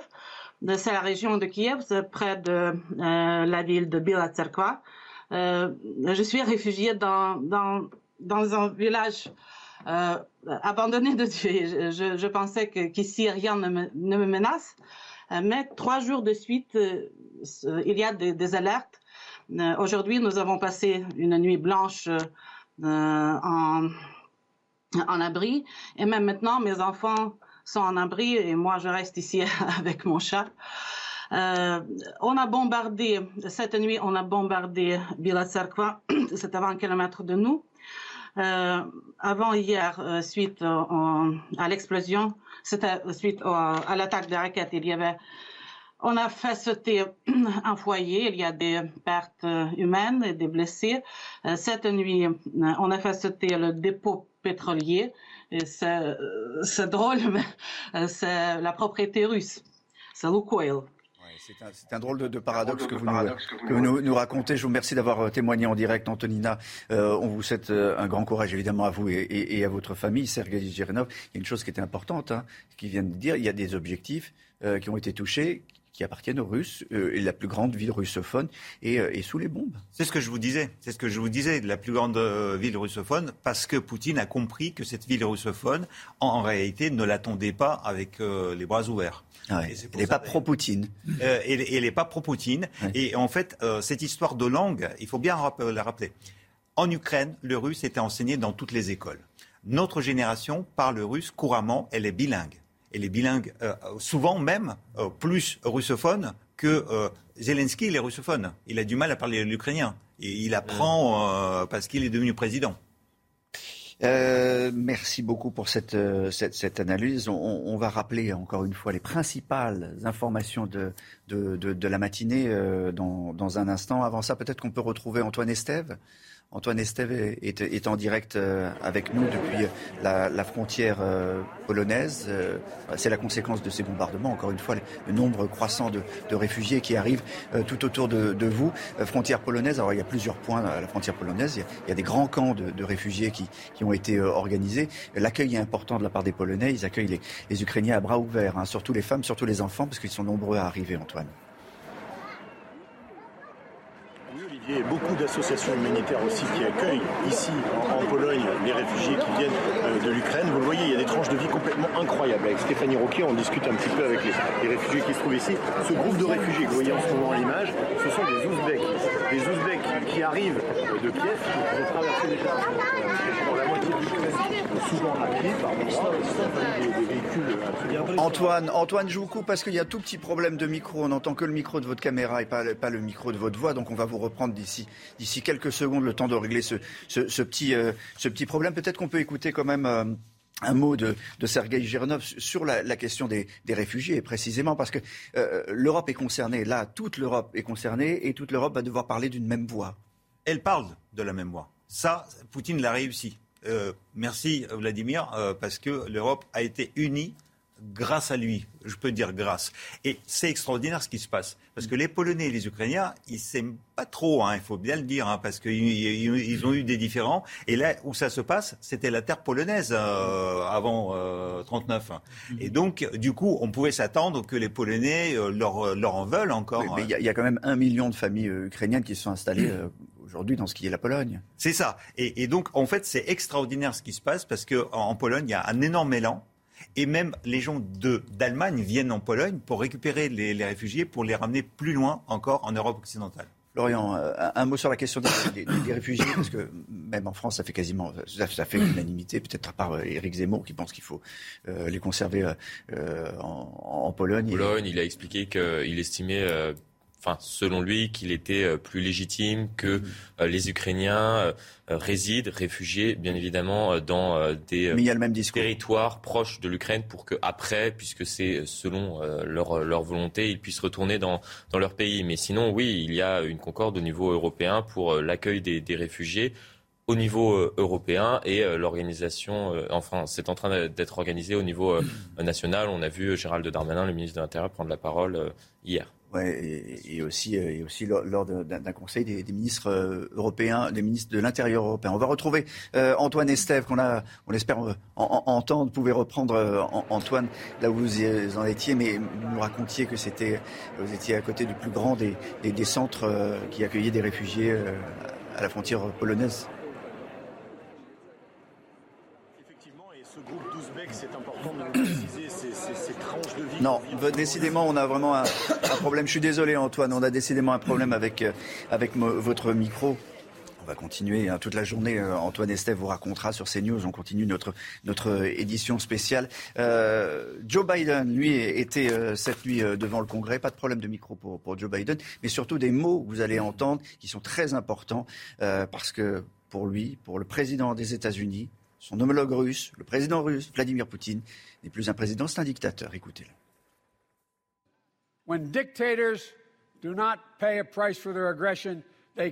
Quand les dictateurs ne payent pas pour leurs crimes, ils provoquent davantage de chaos. Ils progressent et les menaces pour les États-Unis et le monde augmentent. C'est pourquoi l'OTAN a été créée, pour assurer la paix et la stabilité en Europe après la Seconde Guerre mondiale. Avec les 27 membres de l'Union européenne et d'autres pays, nous infligeons des sanctions à la Russie et nous soutenons la population en Ukraine. Poutine est désormais plus isolé que jamais. Ukraine. Putin is now isolated from the world more than he has ever been. Voilà pour ces mots de, de Joe Biden. Euh, ça, c'est ça, c'est une nouveauté aussi. Euh, dictateur. Une, oui, c'est une nouveauté. C'est des mots très forts. Surtout que euh, ces mots, euh, il faut préciser le contexte. Hein. Ouais. C'est son premier euh, appel à la nation. discours traditionnel des présidents américains au bout d'un an d'exercice. Et d'habitude, on on se, fox, on, on fait le focus sur les affaires internes des États-Unis. Tandis que là, il était obligé, il était obligé de, euh, de préciser ça.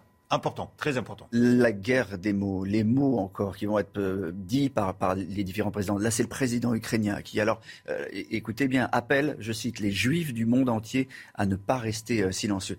En général, on ne fait pas ce, genre d'appel en ciblant comme ça une, une, communauté. Les juifs du monde entier à ne pas rester silencieux. C'est une alerte de l'AFP qui vient d'être donnée. Comment on peut interpréter ça? Bah parce qu'il y a beaucoup de juifs en Ukraine, il y, a, eu beaucoup de juifs en Ukraine, il y a eu beaucoup de juifs en d'Ukraine qui ont émigré en Israël. Moi, j'ai un ami euh, juif américain qui était le représentant de l'OTAN en Russie, qui est actuellement en, Ukraine. Il se cache bien évidemment, il, il, il veut participer peut-être même au combat, mais c'est un symbole. Et quand l'ambassade des États-Unis lui a demandé de quitter l'Ukraine, il a refusé. Un mot d'économie peut-être, euh, puisque le, le, ce matin, Eric, le, le, prix du baril, ça aussi, c'est le, prix du baril, c'est un, un, urgent, dépasse les 110 dollars. Mm -hmm. C'est euh, 110 dollars. Euh, record depuis 2014. Vous voyez que le, prix de l'essence va exploser. Hein. Il faut s'y attendre. Et donc il y aura un impact bien sûr hein, sur euh, les prix à la pompe. Alors euh, les spécialistes disent que ça a déjà été intégré, donc la progression sera plus lente. Et puis euh, 10% de hausse sur le baril, ça ne veut pas dire que le carburant à la pompe augmente de 10%, parce que vous avez énormément de taxes en France, ça fait euh, tampon.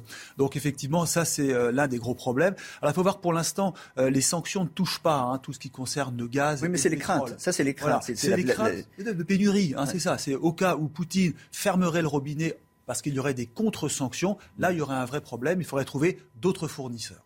Les dernières infos à 8h46 sur CNews. Chana Lousteau. Et cette dernière information, l'armée russe s'affirme avoir conquis la ville de Kherson dans le sud de l'Ukraine après des combats acharnés ces dernières heures. Et des troupes aéroportées russes débarquent à Kharkiv. Des combats sont en cours dans la ville de l'est de l'Ukraine. On compte une vingtaine de morts. Et Vladimir Poutine est un dictateur plus isolé que jamais. Les mots de Joe Biden devant le Congrès pour son premier discours sur l'état de la nation. Le président américain annonce de nouvelles sanctions économiques contre la Russie. Le sort des réfugiés, un million de personnes ont été déplacées en Ukraine depuis jeudi. L'ONU estime à plus de 670 000 le nombre d'Ukrainiens qui ont fui leur pays. Voilà, les, les, Ukrainiens qui fuient leur pays. On les a montrés euh, tout à l'heure euh, avec Antoine Estelle, je le rappelle, une de nos équipes envoyé spécial à la frontière avec la Pologne qu'on retrouvera tout au long de la journée. Euh, vous vouliez dire, Sergei Girnov, il y a, une, il y a une, une, de ces informations qui vous, oui, vous avez réagi. Euh, juste un petit mot. Euh, quand on dit une ville est tombée, euh, c'est les déclarations russes. Cette oui. ville est tombée déjà dix fois depuis trois jours. Euh, donc méfions-nous euh, parce que euh, il y a aussi une guerre psychologique qui, qui accompagne cette guerre sur Terre. Donc il faut se méfier des, des, surtout des données qui sont, qui sont données par les Russes. Il nous reste une petite minute, Sergei Gilnov. Je rappelle que vous êtes un ancien espion du, du, KGB, spécialiste des affaires internationales, mais en, ancien espion. Et on se dit qu'est-ce qui se passe là aujourd'hui dans, dans, la tête de Vladimir Poutine? Est-ce que c'est un, c'est un homme isolé qui fait toutes ses décisions, tout cet assaut il a pris seul, ces, ces différentes décisions où il est encore entouré, où il y a encore euh, des, des garde-fous autour de lui?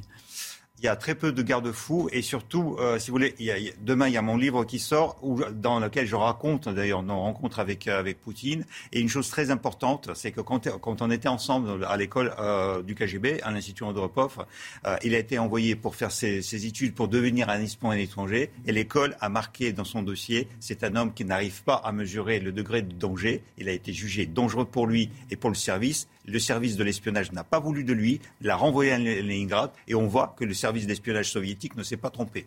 Dernière image qu'on vous montre en ce moment sur l'écran, c'est celle de, de, ce commissariat de Kharkov qui est en, qui est en feu, puisque l'assaut continue. Des troupes aéroportées ont été envoyées dans cette, dans cette ville qui est la deuxième plus grande ville du pays, un million et demi d'habitants. Ville russophone, on le rappelle, c'est ça qui est, qui, est, qui est, paradoxal, qui est terrible, mais vous avez expliqué. Donc c'est hein. une défaite pour Poutine. Hein. On continuera évidemment à, explorer et à commenter ces, ces, images. Merci à tous d'avoir été avec nous. Merci Sergei Girnov. Suite de cette édition spéciale sur, sur CNews, restez bien avec nous. C'est Pascal Pro qui prend le relais. Planning for your next trip? Elevate your travel style with Quince. Quince has all the jet setting essentials you'll want for your next getaway, like European linen, premium luggage options, buttery soft Italian leather bags, and so much more and is all priced at 50 to 80% less than similar brands. Plus, Quince only works with factories that use safe and ethical manufacturing practices. Pack your bags with high-quality essentials you'll be wearing for vacations to come with Quince. Go to quince.com/pack for free shipping and 365-day returns.